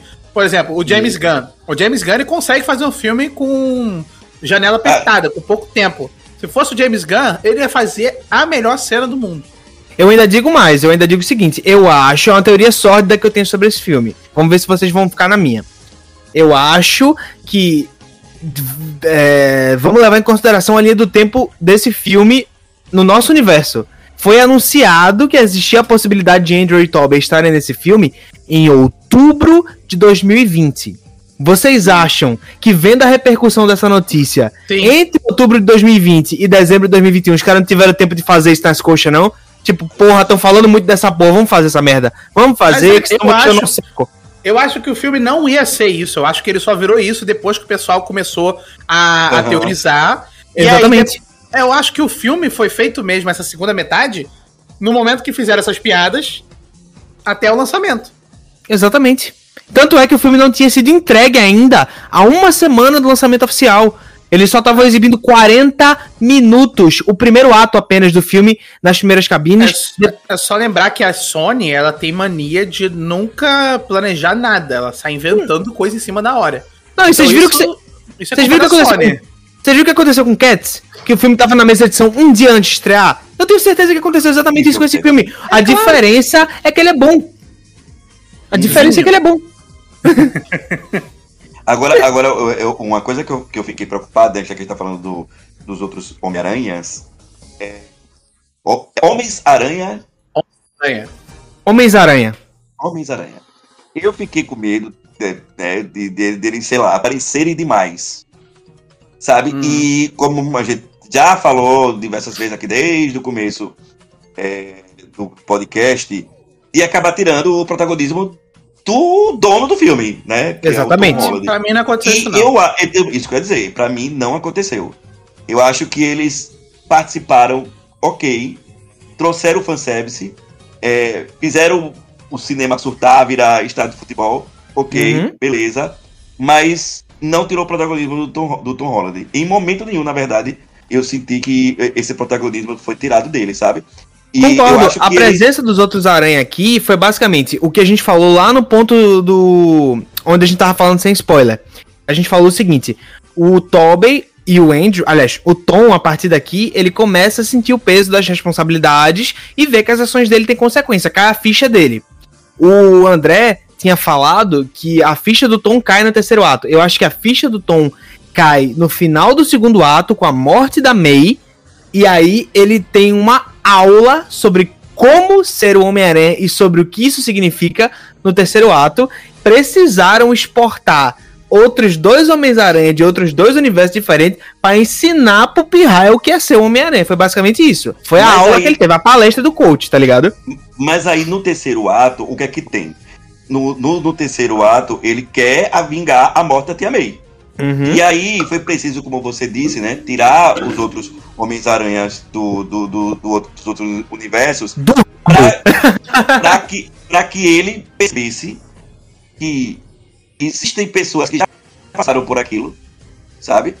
E que isso vai fazer com que ele se torne mais forte. E de que não é vingando a morte né, da pessoa que ele perdeu, uhum. no caso a tia May, que vai fazer ele, ele ser melhor. E é tão importante que o Tobey seja a pessoa que impede o Tom Holland no final de matar o, o Duende Verde. Eu Puta merda. Uma surtada, eu dei uma surtada ali naquela parte. Eu, falei, eu é jurava que o Tom ia morrer. Ter... Então, eu falei, é possível que os caras vão ter coragem de matar não, o Acho que eles, eles não iam matar, não, porque no momento que o Tom, o Tom Maguire aceitou participar desse filme, eles vão perturbar ele para fazer outros. Sim, com certeza. Eles vão encher o saco Ei, dele agora. Eu acho que o Wayne também, viu? Inclusive saiu hoje. Eu acho que o Andrew gravando... podia ganhar até um, um, um, terceiro filme só dele lá na, na, na, Sony. Explorando esse conflito que ele coloca, né? Cara, eu, eu, muito, eu ainda muito tenho uma teoria de que a Sony, ela. ela porque a, a Amy Pascal não é burra. A Sony não sabe planejar as coisas, mas a Amy Pascal, eu acho que ela é mais inteligente que o. O. O Kevin Feige. Por quê? O Kevin Feige, ele tem que responder a Disney e ele meio que tenta apaziguar tudo. Ele tenta meio que controlar. Ele tenta meio que agradar a Sony e a Disney. A Amy Pascal, ela só pensa na Sony. Eu tô. Às vezes eu, eu, eu meio que torço pra Amy Pascal esperar o Homem-Aranha do Tom Holland estar super famoso. Eles falarem assim: agora sim, vamos pegar ele, ele é nosso, e só nos nossos filmes da Sony vocês vão ver Tom Holland, Tobey Maguire e Andrew Garfield. E a Marvel, vocês ficam lá com os Vingadores. Eu sei que vocês gostam. E não, eu tenho quase certeza que vai preferir fazer... a trilogia de Homem-Aranha. Não, eles querem fazer um Aranha Verso. Eu, eu não, não espero que, que seja outra coisa. Eu acho que eles querem realmente trazer esses personagens de volta. E ainda digo mais, eu acho que eles vão querer é, botar aí na mesa a partir de agora que tanto o multiverso do MCU quanto o multiverso de Venom, quanto o multiverso do Aranha Verso em animação são o mesmo multiverso. Eu acho ah, que é sim. isso agora. Eles vão, Vai com ser certeza. Agora. Sim, eu acho também. A Amy Pascal tá sentada lá com o Kevin Feige, eles estão fazendo Pensando um monte de linhazinha, conectando. É, ah, mas o, o, agora o, o Ed Brock vai trabalhar com o J.K. Simmons e não sei o que e tal. Eles não, tanto tudo é, agora. Não sei se vocês lembram, mas a cena pós-créditos de Venom, antes de começar, né, que é a segunda a segunda cena. Não, Venom 1. A segunda cena pós-créditos de, de Venom. a primeira. A, prim, a segunda cena pós-créditos de Venom, ela, antes de ela começar, né? Que ela é um spot do Aranha Verso, ela tem assim. Enquanto isso, em outro universo, o que já fala pra gente, né, pra nós espectador, que o Venom e o Aranha Verso estão conectados.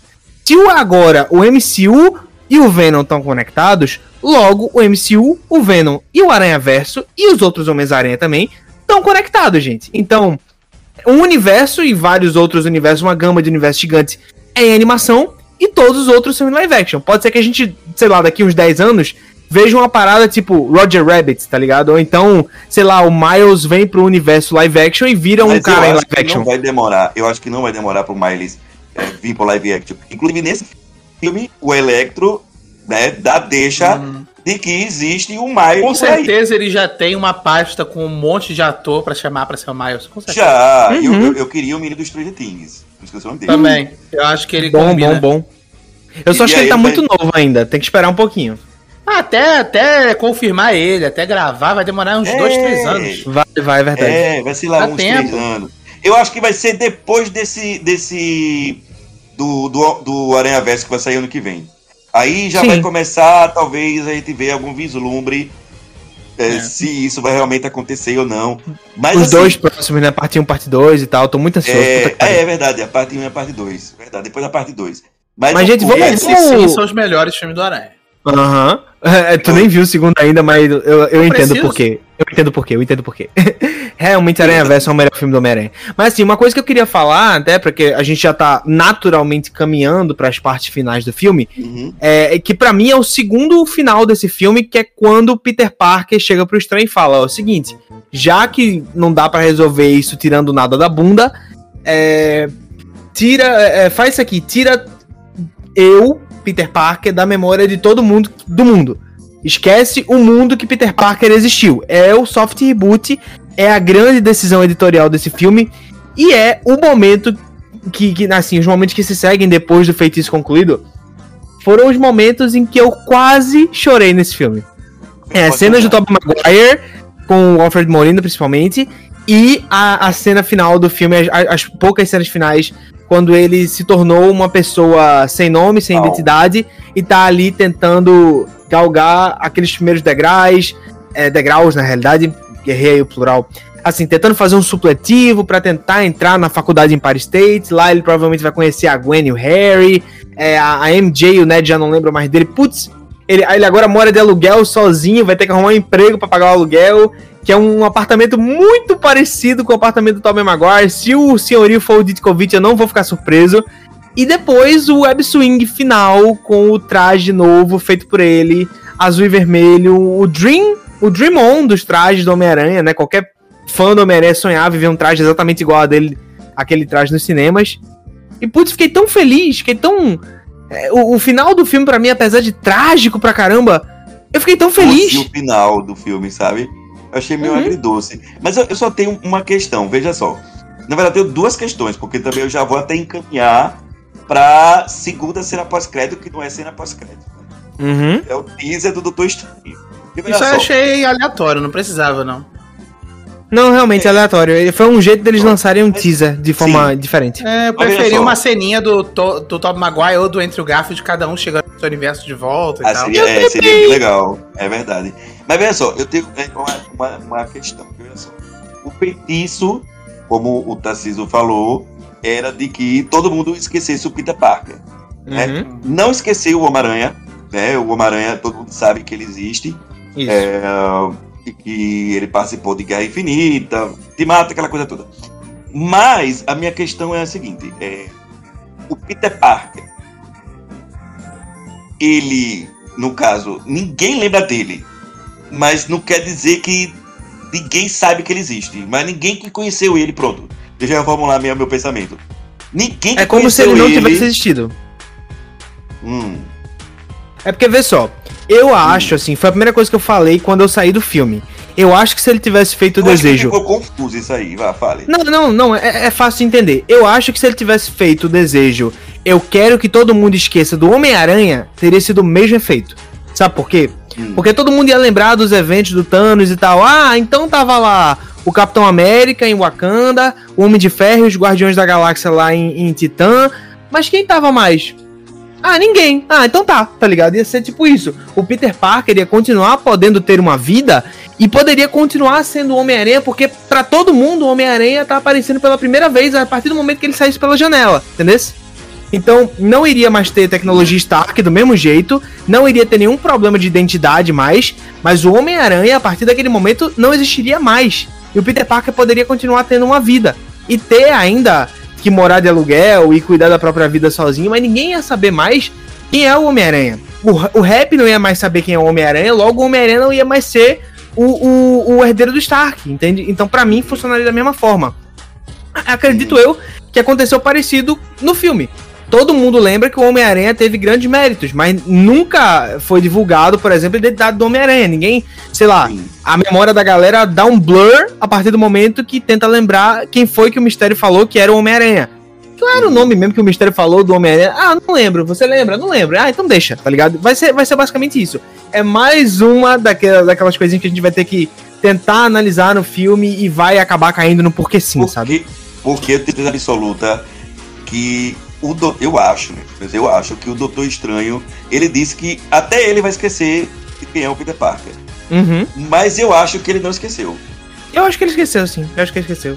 Sabe eu, por quê? Eu, eu, uhum. Porque provavelmente a gente vai ver algumas coisas parecidas com o que teve nesse filme no Multiverso da Loucura. Eu assino embaixo, aliás. A gente vai ter outras Alguma versões. Coisa deu errado ali na, naquele. Tanto é que. A gente vai falar daquele negócio do, do que acontece no trailer do Multiverso da Loucura? Não, pode falar, Sim, o Sam Raimi na direção, já tô aquele, super animado. Aquele final do trailer me desanimou um pouco.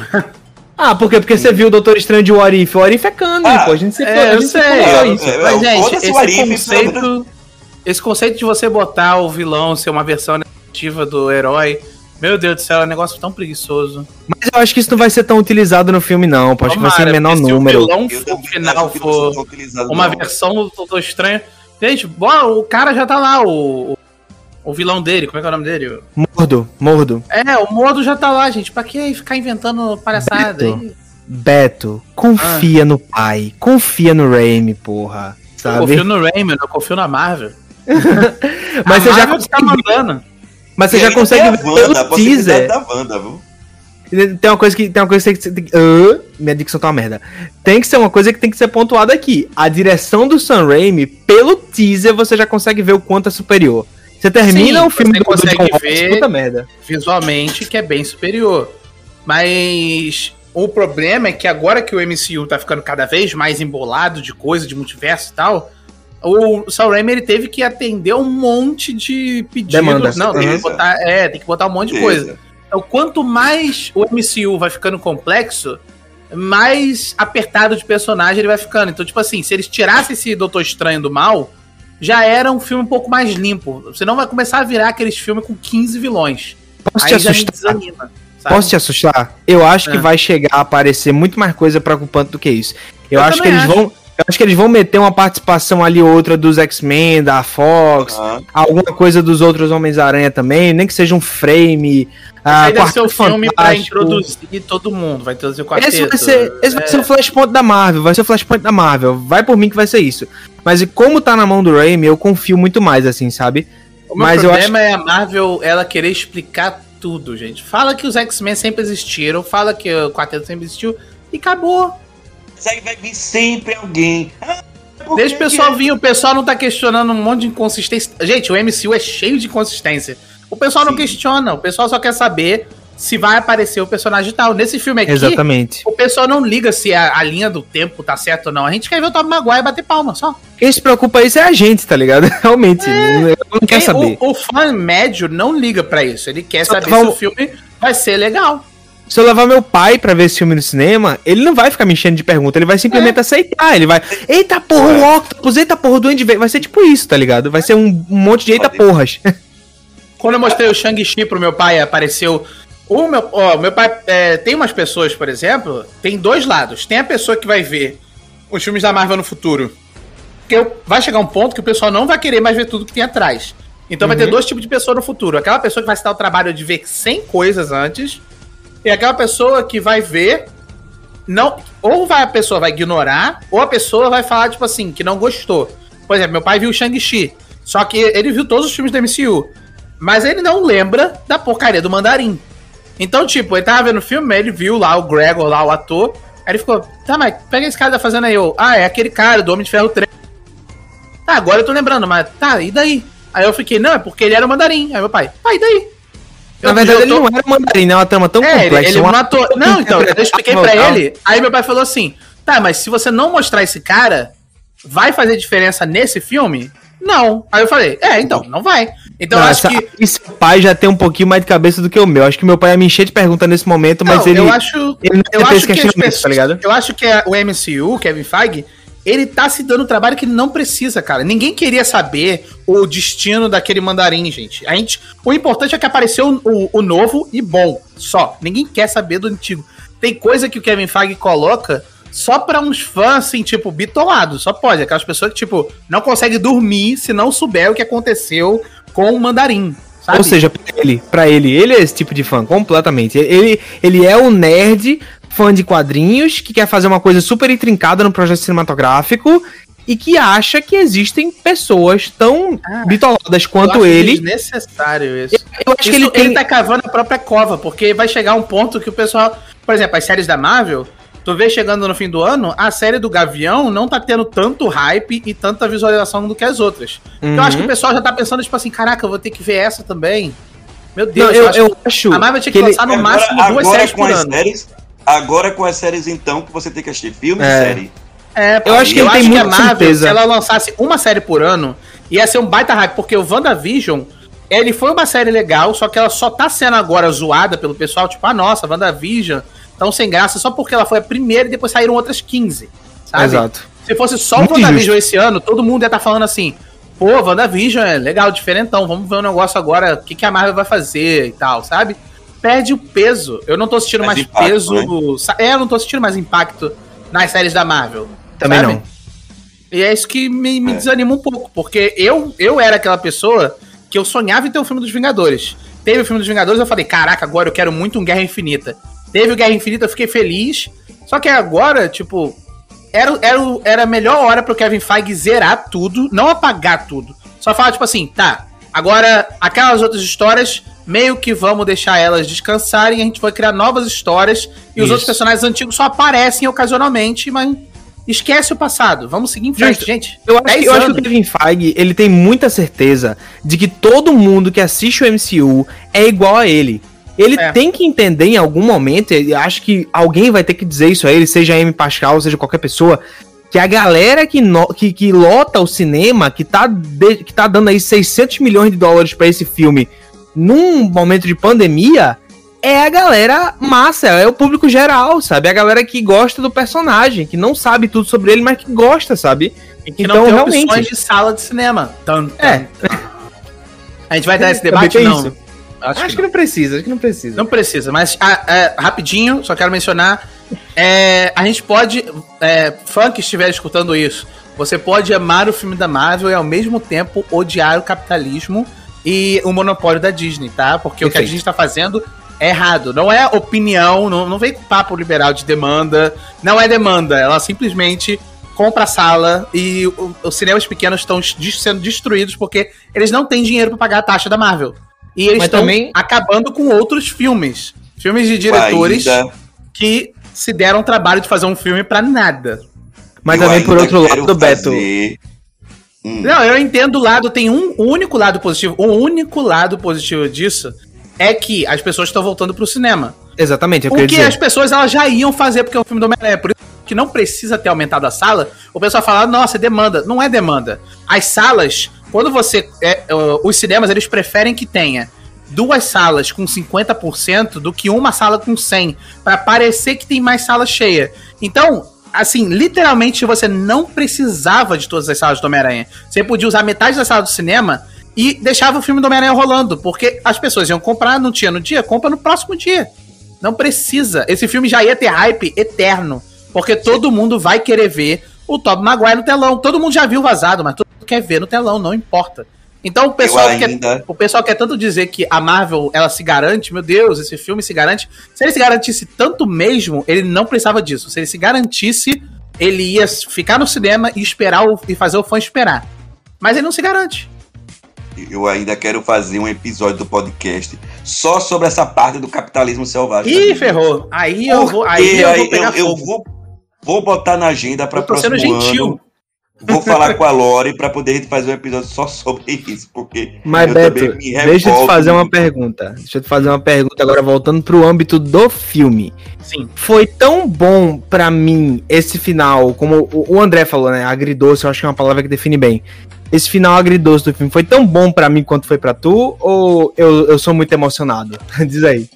Eu acho que foi uma sacada inteligente. Eu não. Eu, eu achei bonito a cena dele se despedindo do. Se despedindo, entre aspas, né? Do Ned da Mary Jane.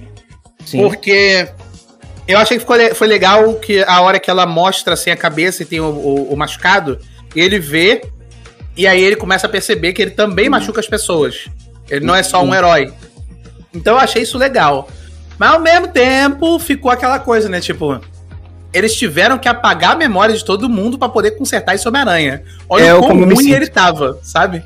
Ele tava é tão. Ele tava tão ruim que eles tiveram que apagar Olha, a memória de todo mundo. Mas, mas assim, mesmo sendo ruim, sabe? Não, a cena é legal. Eu estou dizendo que a desculpa funcionou. pra cena acontecer é boba. A cena é legal, mas ela aconteceu por um motivo bobo para mim, sabe? Sim, sim. Eu gostei da cena. Mas assim, eu, o que eu, eu tava. Eu não tenho... Não. Ah, sim, valeu. É, mas o que eu tava tentando te perguntar não era nem sobre, o, sobre o lance do apagar a memória. Esquece isso um pouco. É. Peter se mudando para um novo apartamento, Peter costurando o próprio traje, web swing no final. É, isso te deu alguma esperança? Isso te deu isso, alguma esperança? Isso parece que foi a Marvel, o MCU tentando me deixar. Foi um lugar seguro, né? Foi um negócio meio. Porque assim, eu, eu entendo que o pessoal quer ver sempre o Peter Parker ferrado, Peter Parker sem dinheiro, Peter Parker sem namorada. Mas é aquilo que eu disse no começo desse podcast. O que define o Peter Parker não é isso. Então eu acho que eles podiam ter deixado, por exemplo, o Peter Parker mais tecnológico, ele catava coisa no lixo, Quando ele chegou nesse novo apartamento, eu não vejo nada, eu não vi nada com as coisas que ele catava no lixo. Ia ser maneiro se ele tivesse no cantinho do quarto dele um mini laboratório que ele fez sozinho, sabe? Eles podiam manter esse Peter Parker mais tecnológico, porque o meu problema nunca foi o uniforme dele ter poderes. O meu problema é que o uniforme dele era um Deus Ex Machina. É, sabe? claro, Ele mas assim, pode tudo. apostar que esse mini laboratório vai acontecer, cara. Eu tenho fé. Esse é o negócio, eu tô com medo de não ter agora, porque eu tô achando agora que eles vão entrar no escuro e vão falar, tipo assim, ah não, vamos só recriar o filme do Top Maguire. Eles vão fazer ele ser ferrado, aí ele vai ter uma namorada, ele não vai conseguir. Eu tô, eu tô com medo deles só repetirem. Então, o meu problema, eu não quero que seja o Homem-Aranha super fiel ao quadrinho.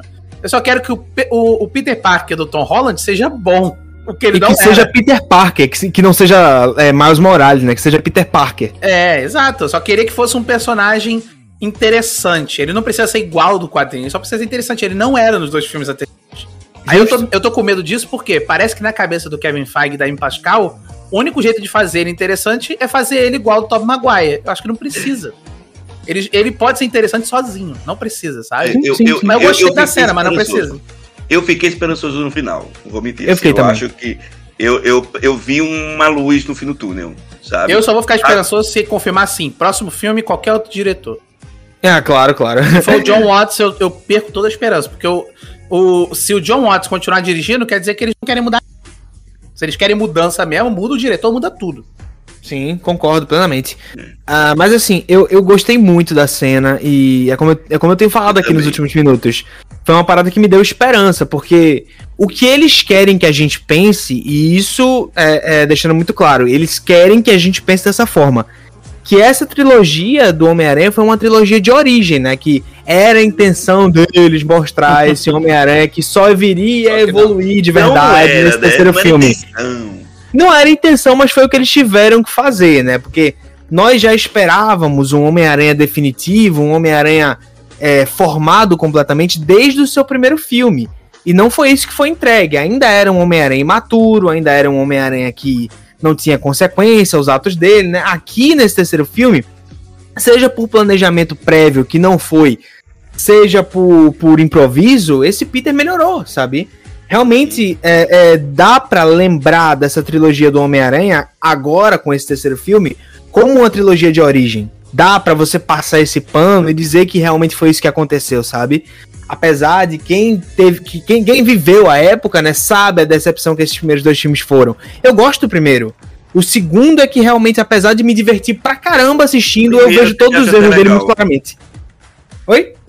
O primeiro também acho até legal, sabe? O primeiro é ok. Que é, não, eu gosto é okay. muito.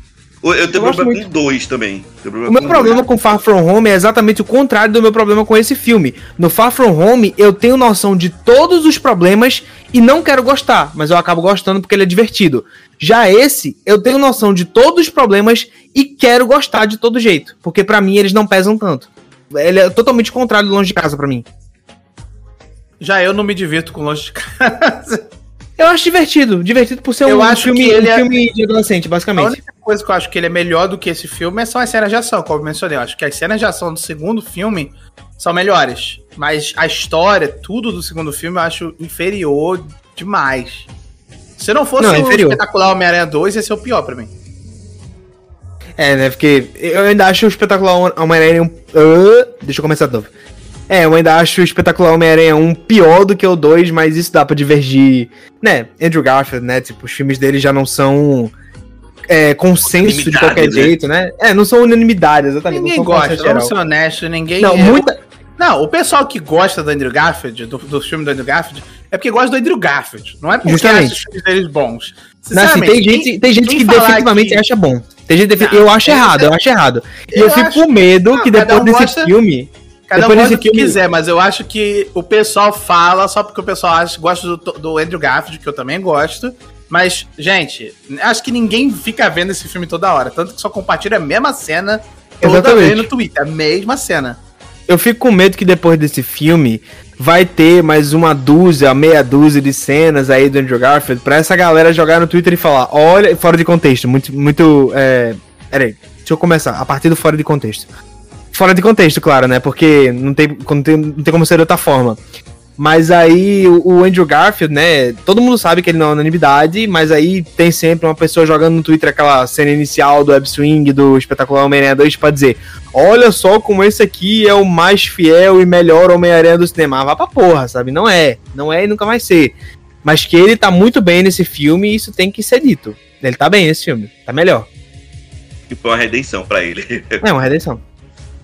Mas, bom, enfim, acho que a gente falou. Vocês tem mais uma coisa para falar sobre Homem-Aranha sem volta para casa? Ou a gente encerrou a conversa?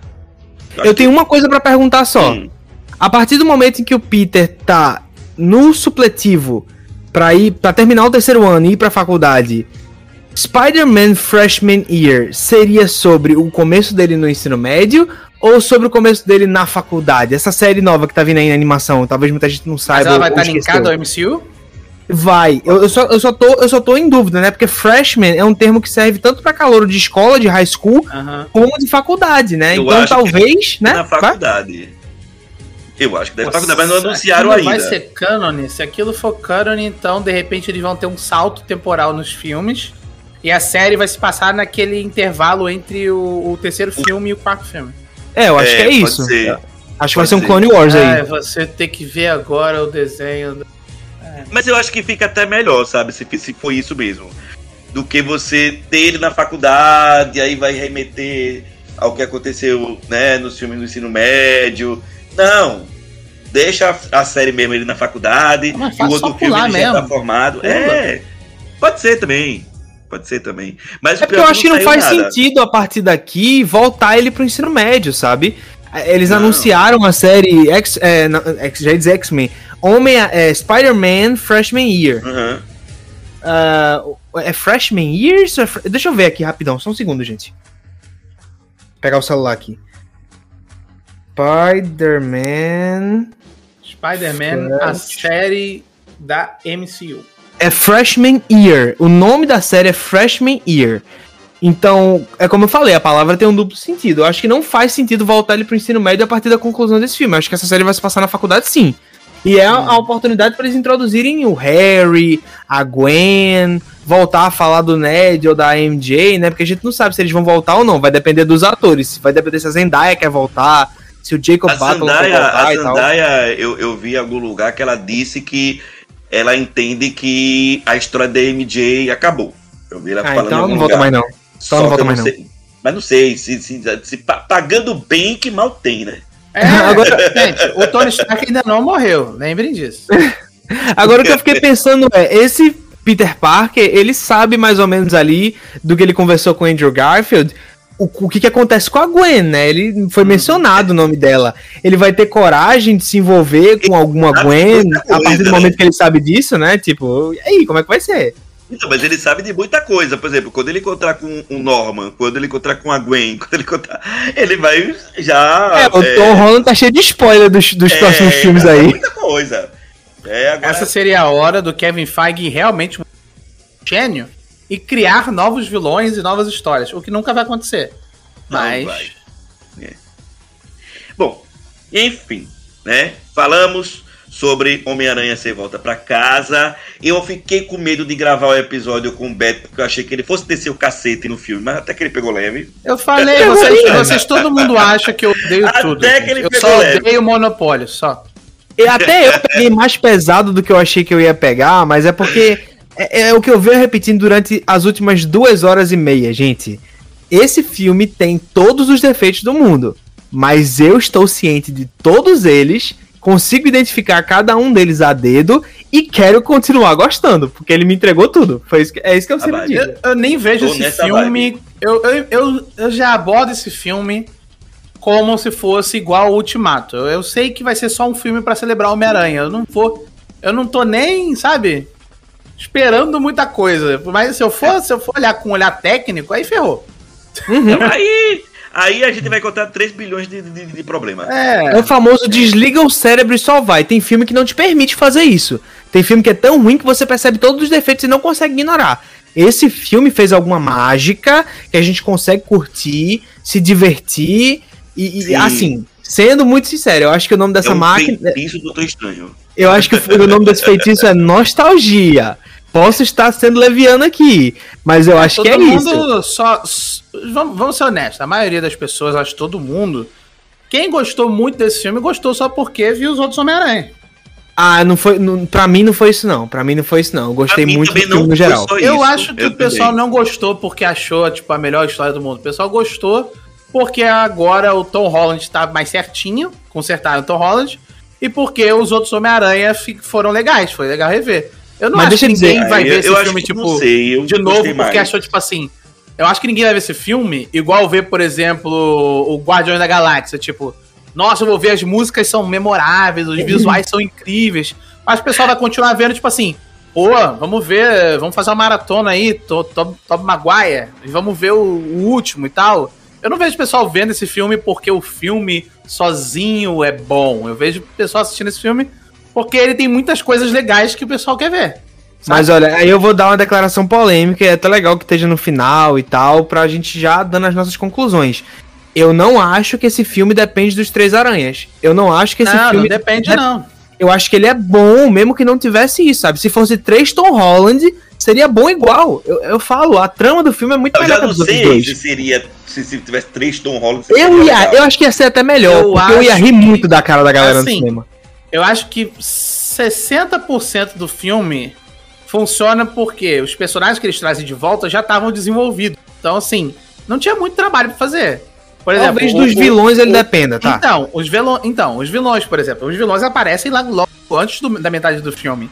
Então, assim, se você. Se o filme todo fosse aquele começo lá, eu acho que ia ser a mesma coisa do Far From Home. Ia ser uma bagunça, porque aquele começo lá é completamente bagunçado.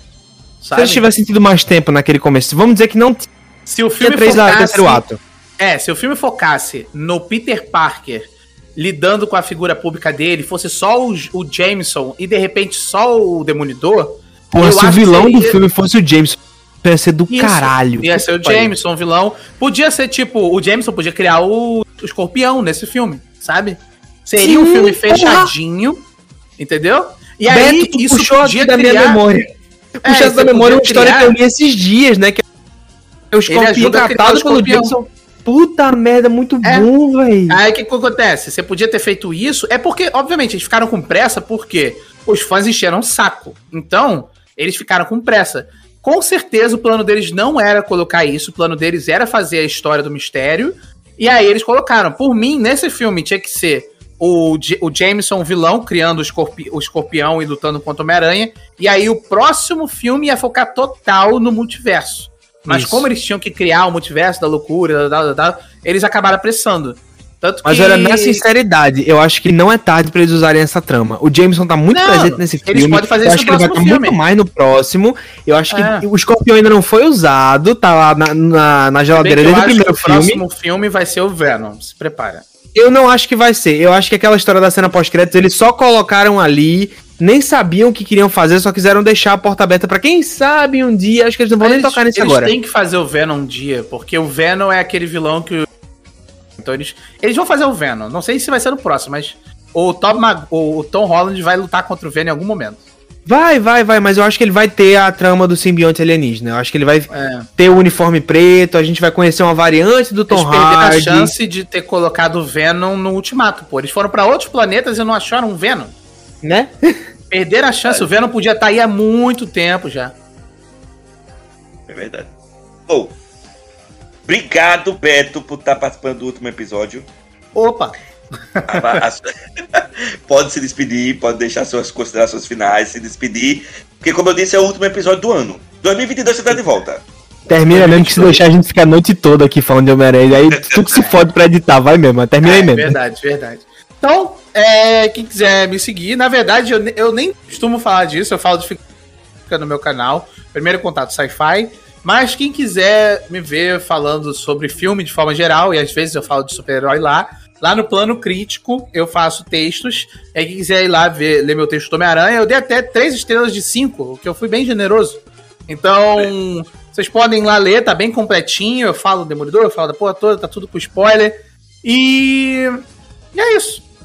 Ah, e fiquem ligados que o queijo de ouro tá chegando. Isso. massa, massa. E até 2022, Beto. Até 2022. Tarciso, obrigado também. Você participou aqui de alguns episódios esse ano. Poderia ter participado mais, né? Mais, acho, mais, né? mais. Quero, ah, quero participar 2020, mais de 2022. Mas 2022 vai vir aí para isso. Beleza, beleza. Adorei participar, adorei a conversa. Tava precisando desabafar algumas coisas sobre esse filme, porque na internet ainda não está em tempo de falar mal dele. Acho que só aqui no, no Papo do Castelo que a gente tem certa liberdade para falar essas coisas e ser compreendido, né? Ah, mas assim, mantenho o que eu disse, gosto muito do filme, apesar da ciência em todos os defeitos dele. Quem gostou da minha participação aqui, quiser conhecer o meu projeto solo, o meu filme solo desse multiverso, é, eu sou o Tarcísio Cunha, eu sou do canal A Toca do Nerd. No momento que esse podcast saiu, eu acho que eu já botei pro ar a minha crítica do filme do Homem-Aranha, né, do Sem Volta para Casa.